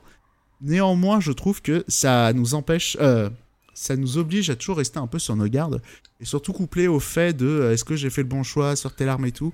Voilà, ça fait monter une petite pression euh, euh, en, fond, un peu comme le 4 aussi. Est-ce que c'est pas un peu la facilité, tu vois? Eh, moi, je trouve que ça marche. Bref. non, mais est-ce qu'en soi, moi, je suis beaucoup plus sensible à ce que tu disais sur la pression permanente, sur le choix de ton arme qui t'amène à une situation qui fait que tu ben, dis, il faut jamais que, je tombe. Les deux marchent bien ensemble selon toi Ouais, justement, parce que euh, après, en plus, c'est des jumpscares qui, en vrai, c'est pas des vraies menaces, mais euh, de temps en temps. mais c'est des jumpscares scénarisés dont tu parles ou des trucs euh, dynamiques? Oh, des trucs dynamisés, hein. Tu fais des, des trucs où le, truc avait pas le tourner sur Twitter où il y a une énigme où il faut regarder par la fenêtre, tu trouves un papier, il te fait genre tu vas trouver la solution de l'énigme par la fenêtre, tu regardes par la fenêtre, il y, a des, y a un code et pendant que t'es quelques secondes après que t'as regardé par la fenêtre, il y a un ennemi qui, qui te pop dessus. D'accord, ouais. Parce que moi, pour l'instant, j'ai joué 3 heures, j'en ai eu aucun de jumpscare. enfin, ou pas dans mes souvenirs, quoi. Ouais, il y en a pas mal des petits trucs de euh, t'es dans une salle, il se passe rien, il y a un ennemi euh, qui se relève que t'as pas forcément vu. Voilà, il y a beaucoup de petits trucs comme ça qui, je trouve, fonctionnent bien. Et après, au niveau de la peur, euh, j'en parlerai un peu après du, du, level design, mais disons qu'il y a une zone qui, est très, qui a été très comparée à Pity, où, comment dire, dans une euh, maison de poupée où tu n'as plus aucun item et voilà, c'est le côté escape game. Donc là, on fait clairement hommage au 7. Mais contrairement au 7, cette fois-ci, c'est pas juste euh, ma boule 2000 euh, qui fait un gros gros, on va jouer un jeu. train fantôme. ouais, ouais, train fantôme, mais juste il fait le, le clown show. Là, mine de rien, c'est beaucoup mieux intégré à l'histoire. C'est pas aussi gratos que dans le 7. Et il y a une certaine continuité, même si. après, je dis une certaine continuité alors que c'est l'un des problèmes du jeu, mais comment dire, tu, le truc, tu le vois un peu venir parce que c'est, tu te retrouves dans une zone où t'as plus tes armes, donc tu te dis, ouais, ça sent mauvais quand même. Et euh, voilà. Donc, euh, la, phase un peu d'escape game, là, je disais avec les poupées, elle fonctionne bien si on est bon client. Et euh, d'une manière générale, sur R8, c'est un jeu, il faut y aller. Faut, faut, y aller en étant bon client, quoi. ouais, j'ai l'impression. Hein. Ça a l'air très classique quand même dans sa, à la fois dans sa forme, mais aussi bah, dans son exécution. C'est ce que je disais, ça ronronne pas mal. Euh, de toute façon, euh, ce côté best-of, Resident Evil, à chaque fois. C'est un peu un McDo en vrai, un Resident Evil. Enfin, moi je l'ai pris euh, vraiment parce que j'avais envie de passer un bon moment. J'ai bien aimé le 7, même si, euh, bon, effectivement, peut-être faudrait que je le refasse avec le recul, c'était pas forcément si ouf. Mais ouais, le, le, le, 4 pour le coup, il est vraiment très réussi. Mais en le prenant, je m'attendais pas à un chef-d'œuvre, je m'attendais juste à passer un bon moment. Euh, non, vois, être un peu diverti quoi. Bah, le truc, c'est qu'il y a ce côté best-of et euh, il détourne pas tant que ça les codes. Genre, typiquement, je dis, la, la phase euh, de la maison de poupée a beaucoup été commentée et saluée sur internet. Effectivement, elle, est, elle ressemble beaucoup au 7, mais je la trouve mieux intégrée à l'histoire. Bref, euh, l'un des autres soucis aussi de. Enfin, le principal problème de façon de ce Resident Evil, il y a un peu un problème de toute la saga, c'est le problème de liant, on va dire. C'est que d'un côté, tu as un jeu qui a une euh, forte conscience géographique donc dans le premier, le manoir, euh, dans le 2, le commissariat et ce qui se passe en dessous. Là, c'est le village, mais le problème, c'est que toutes les phases de gameplay dans celui-là sont extrêmement éclatées entre elles. T'as beau avoir le village qui se veut un peu le lien entre toutes ces zones. Le hub, euh, quoi, en gros. Voilà. C'est un peu un hub, j'ai l'impression, entre les différentes zones. Et c'est plutôt une bonne idée. À chaque fois que tu vas y aller, tu vas redécouvrir des nouveaux trucs. Et c'est un, un, certain plaisir de découvrir les nouvelles zones du euh, village, euh, trouver toutes les petites merdes à ramasser et tout. Voilà. Ah, quand tu peux crocheter, t'y retournes, machin. Euh, ouais, d'accord. Voilà. Et ça, pour le coup, ça marche assez bien comme leitmotiv au, au, sein du jeu. Mais le problème, c'est que effectivement, t'as quatre boss, t'as quatre clés à récupérer. Et c'est des environnements qui ont un peu rien à voir. Euh, que ce soit visuellement ou même en termes de gameplay. La phase de la maison de poupée, c'est vraiment un escape game. Euh, la phase du château, c'est une phase un peu à la, à la Resident Evil classique où t'as un gros monstre qui te poursuit dessus et tu dois chercher des clés euh, dans un labyrinthe. Et du coup, ça casse un peu même le côté un peu crescendo qu'il y a un peu dans les Resident Evil où, où comment dire, au début tu sais pas trop où t'es, après tu commences à. Après t'es vraiment dans le cauchemar, après tu vas être dans le laboratoire où tu as un côté un peu euh, immaculé et en même temps avec énormément de sang. Tu, sens que ça monte un peu dans le nawak. Euh, dans celui-là, effectivement, comme c'est très euh, charcuté, je, trouve que ça marche un petit peu moins. Et voilà, c'est. ça marche un petit peu moins, même si je trouve que sur la fin, ça part en feu d'artifice, vraiment nawak comme on aime dans Resident Evil. Moi, ça m'a beaucoup fait plaisir. Euh, et aussi l'un des trucs assez intéressants mine de rien sur le fait d'avoir euh, un vrai hub, c'est euh, l'un des plaisirs de Resident Evil, c'est refaire, redécouvrir des environnements avec des nouvelles capacités et tout. C'est quelque chose que tu avais plutôt dans le New Game Plus. Là, dans celui-là, tu vas vraiment pas mal revenir au village avec des perspectives différentes, dira-t-on. Même si c'est pas très longtemps, et euh, au final, je trouve que ça marche euh, bien. Enfin, c'est bien d'avoir intégré ce côté euh, on te fout la misère et tu reviens très puissant au sein d'un même jeu. Je... Ça change un peu effectivement de ce côté NG. Mais il y avait ah. ça dans le set déjà, moi je trouve. Hein. Bah, enfin, tu revenais pas au même endroit, mais t'avais bah quand même que quand tu reviens dans la maison, c'est une grotte avec les Monsieur Caca et voilà, hein. c'est intéressant. Monsieur Caca. Bah, ah là là, je m'attendais pas à ça. autre chose. Alors, blague pas, c'est aussi, c'est petit. Ça, c'est important. J'ai oublié de le noter. C'est peut-être le Resident Evil avec le bestiaire le plus riche. Ah, il est incroyable. En tout cas, du début, là, c'est vraiment euh, ah, très réussi, je trouve. Hein. Pas seulement les designs, mais au niveau des comportements, au niveau des typologies d'ennemis. Et du coup, t'apprends à bien les appréhender et tout. Et voilà. Et encore une fois, hein, quand on se souvient du set, euh, euh, voilà. C'est vrai que là, pour le coup, il n'y a pas ce truc de perso qui avance vraiment lentement. Euh, il y a quand même les persos qui font ah, des, petites esquives et tout. Genre, ils sont rapides, tu vois, les ennemis au début. Bah, ils sont pas seulement rapides, ils sont surtout variés. Genre, typiquement, les hommes, les lycanthropes, ils sautent, ils se déplacent en sautant, même s'ils sont très lents. t'as ceux qui volent. Enfin bref, et mine de rien, t'as beaucoup de variétés. Et ça fait partie aussi de ce côté quand dire, le côté aventure, il est aussi véhiculé par ça. Découvrir des nouveaux ennemis, et même le côté un peu peur aussi, le fait de comprendre comment ils fonctionnent, comment t'en viens à bout, c'est quoi l'arme la plus efficace, que t'as pas fait un choix de merde. Je veux dire, il y a quand même une mécanique là qui est beaucoup plus intéressante que, je vais pas m'acharner, mais euh, un épisode précédent que j'ai pas beaucoup aimé, où globalement tous les ennemis étaient les mêmes et ils étaient inintéressants. Mais passons. Là après, c'est les petits trucs que j'ai notés en vrac. Euh, je sais pas si vous connaissez le jeu Tricky Bee, mais je crois que ça va un autre nom en France. Rien. Mais c'est les jeux de parcours de billes là avec euh, des petits interrupteurs de merde là. Ah oui oui, je vois à peu près le concept. Bah, à, la, à la fin de chaque zone dans Resident Evil, t'as un petit parcours de ça. MDR, je sais pas, on est où Ah mais oui, j'ai vu ça dans le château. Ouais, c'est genre t'as un, mini-jeu de merde comme ça, tu sais pas pourquoi. Trop bizarre, ouais. Après, dans les soucis de gameplay, et c'est peut-être les, deux plus gros défauts à mon titre, c'est en tout cas sur PC, j'ai pas vu la possibilité de régler le FOV. Non. Et le truc de ce que tu m'avais dit là pour euh, le, le, body awareness, j'ai pas pu l'enlever. Alors c'est pas, le body sur console. en vrai, euh, le fait de pas régler le FOV sur un jeu de ce style, ça me choque pas parce que ça peut être une volonté des développeurs de contrôler ce que tu vois dans certaines scènes, tu vois. Alors, c'est possible. je, trouve que ça change l'ambiance d'un jeu euh, et pourtant, Dieu sait que je dis ça en mode avocat du diable, mais ça me ferait péter un câble parce que je le règle dans tous mes jeux. Et alors, et je vais te dire encore plus pourquoi ça va te faire péter un câble, c'est surtout pour choper les objets. Parce que la fenêtre pour choper les objets euh, au sol, elle est toute petite. Ah. Donc quand en plus t'as un petit FOV, tu te retrouves vraiment à, très souvent à regarder tes pieds, à regarder des murs, à regarder des tiroirs. Et c'est là en plus tu vois que les textures sont pas forcément très belles, or que le jeu est très réussi. Et euh, malheureusement, je, je veux bien que c'est des intentions, des intentions, mais il fallait faire euh, ça différemment en fait. C'est euh, fallait trouver un truc pour peut-être complexifier, admettons, euh, le fait de ramasser les objets, le mettre à chaque fois sur des sur des sur un bouton différent, euh, admettons. Mais là, vraiment, c'est pénible. Tu passes devant un objet, tu l'as pas attrapé, tu repasses devant, ça fait très chier. Et ça pendant tout le jeu, malheureusement.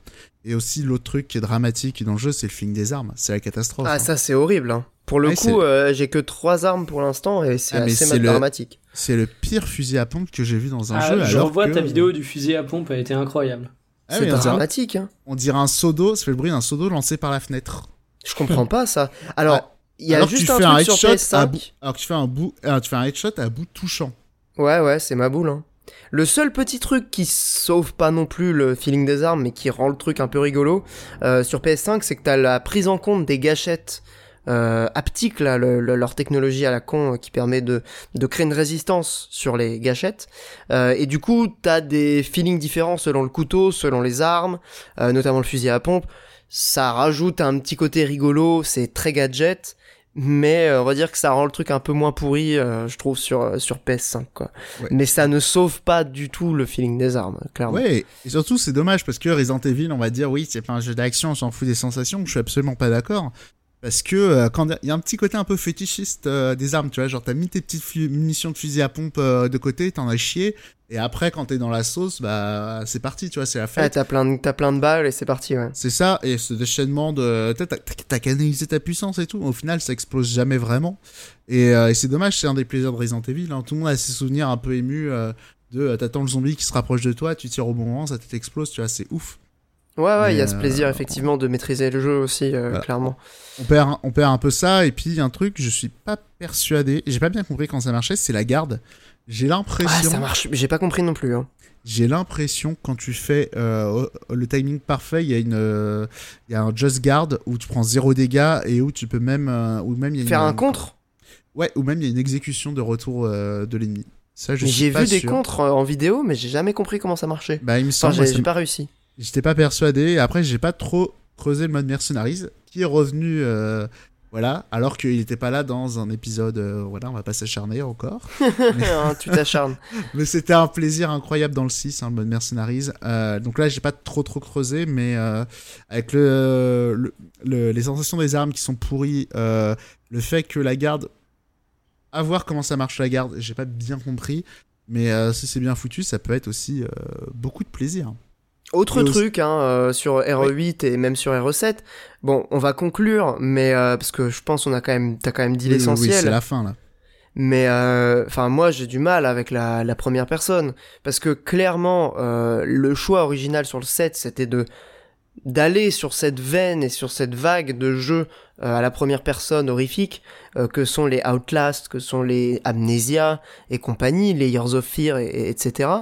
Euh, moi, je trouve que pour Resident Evil, ça marche pas, quoi. Enfin, le jeu est pas, est pas était, le 7 c'était sympa, moi je trouve ça plutôt sympa, le 8 ça va sans doute être un petit peu mieux, et je pense que je vais quand même bien aimer, mais, euh, mais ça serait tellement mieux à la troisième personne, quoi. Enfin, vraiment. Écoute, je crois, hein, j'en suis convaincu. Écoute, je voulais pas être cette personne, Bah, je, je, je, je, le dis, c'est voilà. Parce que j'ai un peu du mal avec ce, ce choix-là. Le, le problème de FOV de, pour attraper les objets, là, effectivement, à troisième personne, le problème, tu le règles direct. Ah, bah, direct, mais, mais, mais rien que pour ramasser les trucs. Tu regardes des murs tout le temps. Je suis d'accord, c'est trop chiant. Il y a ça, et tu peux le faire élégamment. Tu regardes typiquement. Euh, alors, ça date un peu, mais c'était vraiment un truc qui avait un peu bluffé tout le monde, et c'était un peu de la moquerie à l'époque, mais tu sais, Last of Us, typiquement, euh, Joël, c'était un peu l'homme élastique. tu non, l'homme crabe. Ouais, l'homme crabe ouais, enfin, élastique crabe avec ses bras, là. Oui, oui, ouais, mais je vois des très fois, bien. il avait des moves un peu bizarres de euh, un peu chelou, ouais. Et juste derrière toi, il y avait un objet, et toi, il tend le bras en arrière, tu sais, c'était un peu. Grave.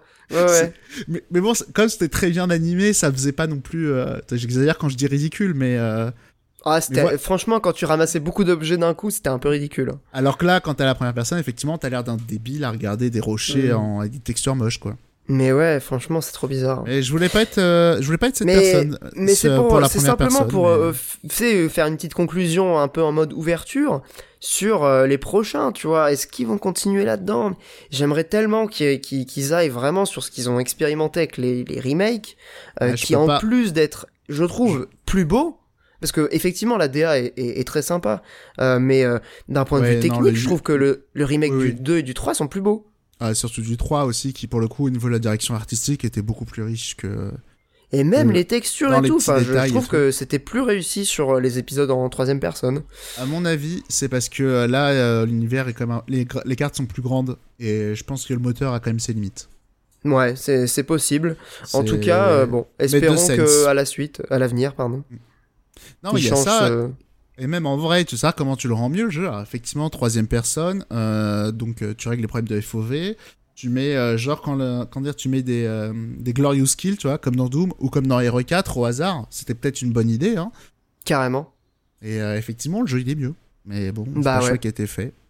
Voilà, voilà. Bah, ce sera la conclusion hein, sur, et, euh, sur RE8. Et dernier truc, tu disais, euh, pour voir un peu ce qu'ils vont faire par la suite, euh, vu la fin, je vais pas spoiler, mais vu la cinématique de fin qui est, euh, qui est vraiment... Ça, ça, promet vraiment de la merde. Mais, ah, mais super. Tout mais un peu curieux. Ouais, mais de la merde un peu où je me dis, hum, miam miam. Mais, miam miam, un peu rigolote. Parce qu'en plus, la cinématique, elle a un rendu très euh, cinématique PS2. Les, les, visages sont tout lisses. Et toutes les textures sont, sont, lississimes. ok. J'ai hâte de voir euh, ça. Ouais, bah, je. Euh, curieux. On en rediscutera à ce moment-là. Bah, merci beaucoup, Monique, pour cette, cette belle chronique sur Hero 8. et donc, bah, on conclut Resident, Evil Village, pardon. Euh, passons à la partie hors jeu hein, sur euh, ces belles paroles. On a terminé avec la partie gaming. Euh, le mois du gaming s'achève. le mois des recos commence juste après la petite musique.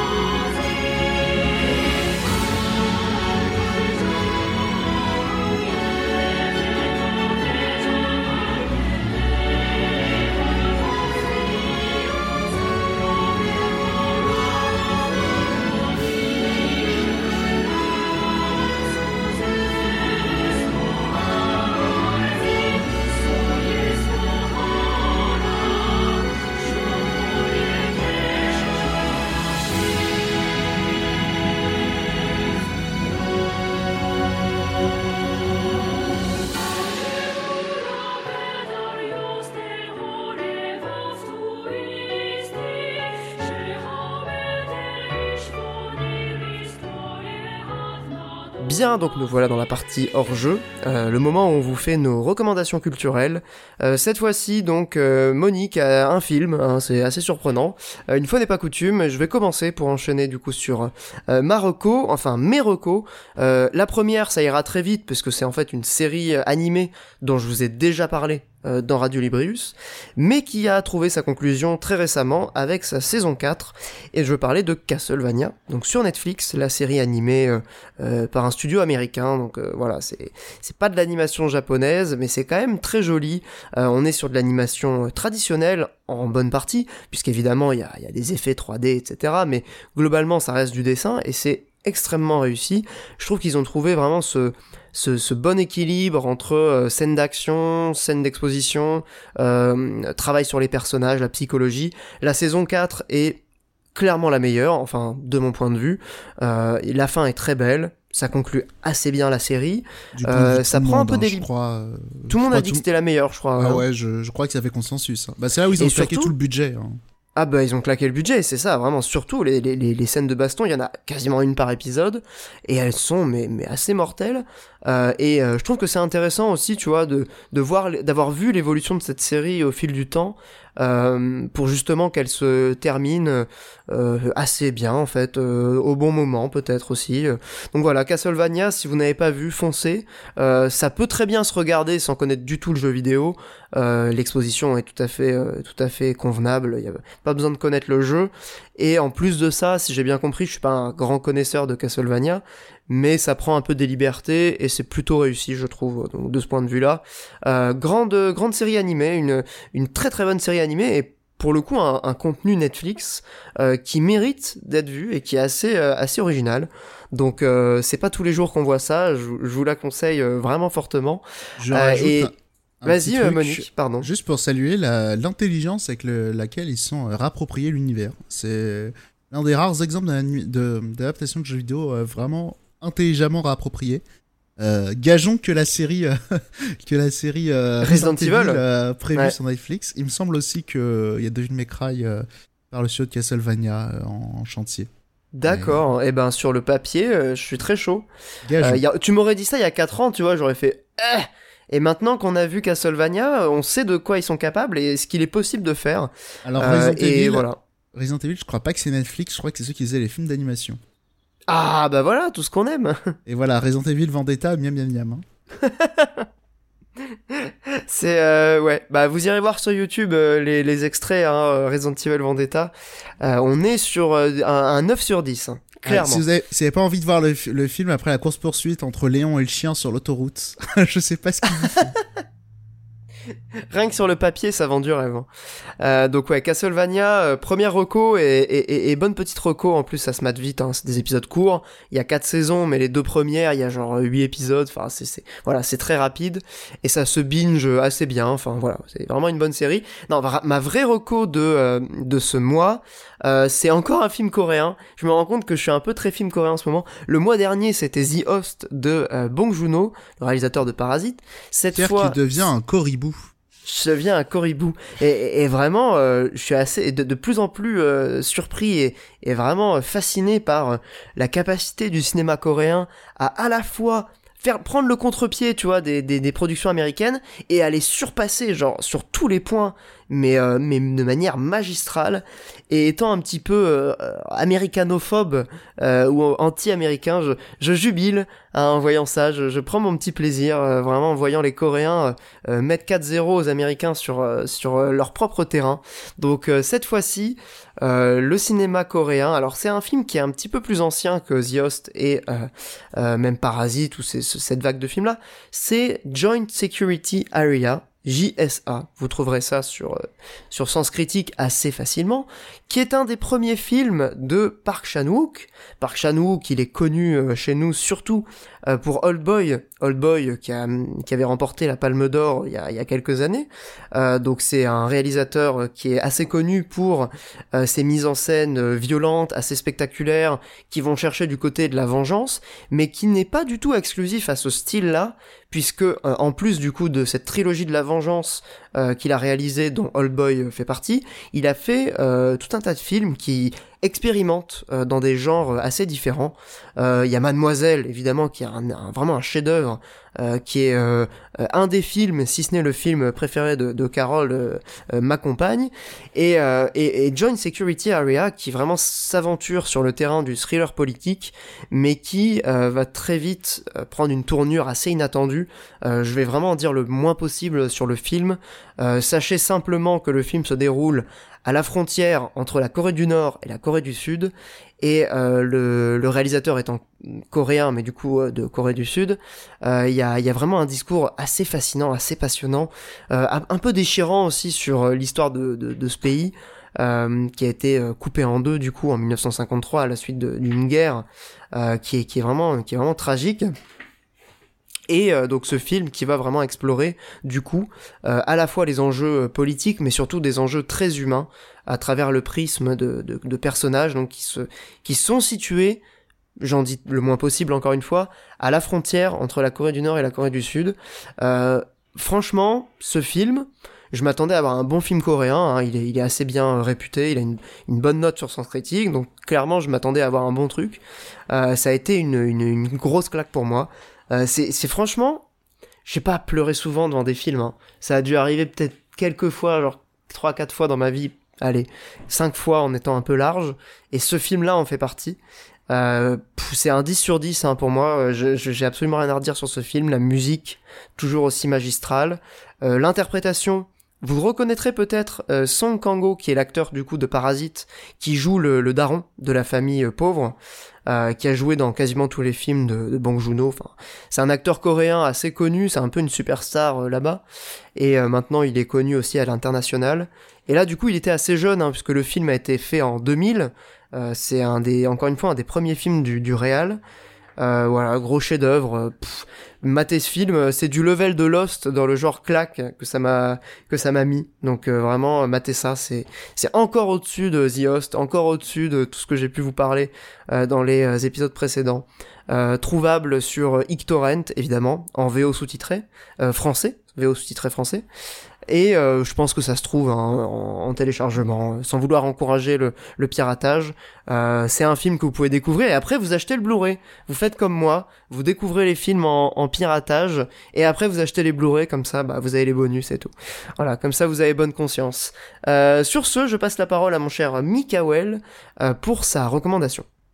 Parce que le temps file, hein, désolé. Eh bien, moi j'ai vu plein de films cool, j'ai lu des trucs cool, j'ai vu des séries cool, mais étant donné qu'on est dans le podcast du bon plan, il faut pas oublier de faire des recos gratuites, des recos qui sont gratuites et légales, et on va s'attaquer aujourd'hui à une grande œuvre de la littérature, mais dont vous pourrez profiter euh, gratuitement. Je parle du roman Doom.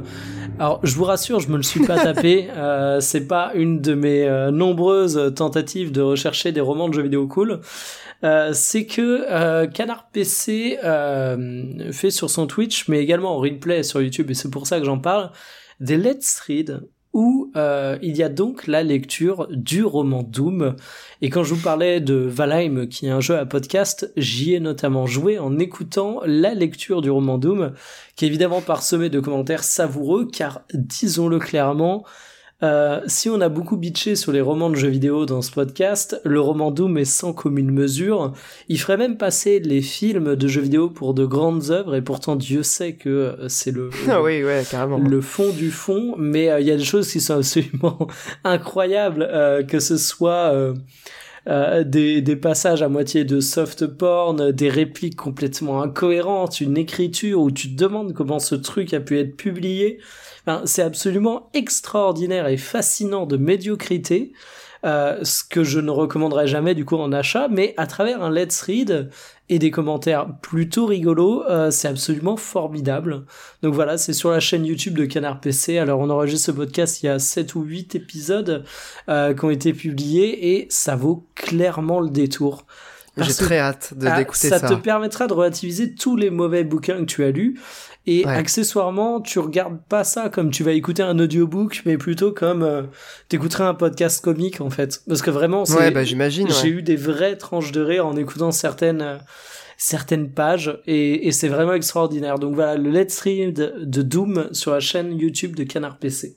Mais quel, quel, concept en vrai, mais concept, mais génial quoi. Ah, Mortel le, le, let's read des bouquins de merde. C'est incroyable. idée possible. Mais de ouf. Et Canard PC, encore une fois, ils sont très forts. Ils prouvent qu'ils arrivent à être marrants tout en étant euh, originaux.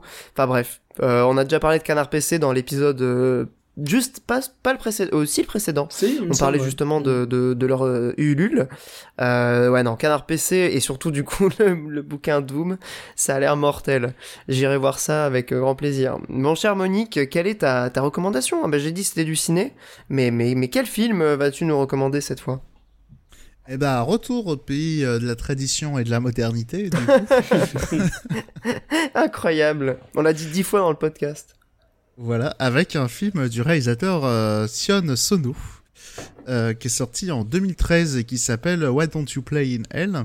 Attends, c'est quoi le euh, titre? Why Don't You Play in Hell? Tu veux dire Jikogu Denaze Warui?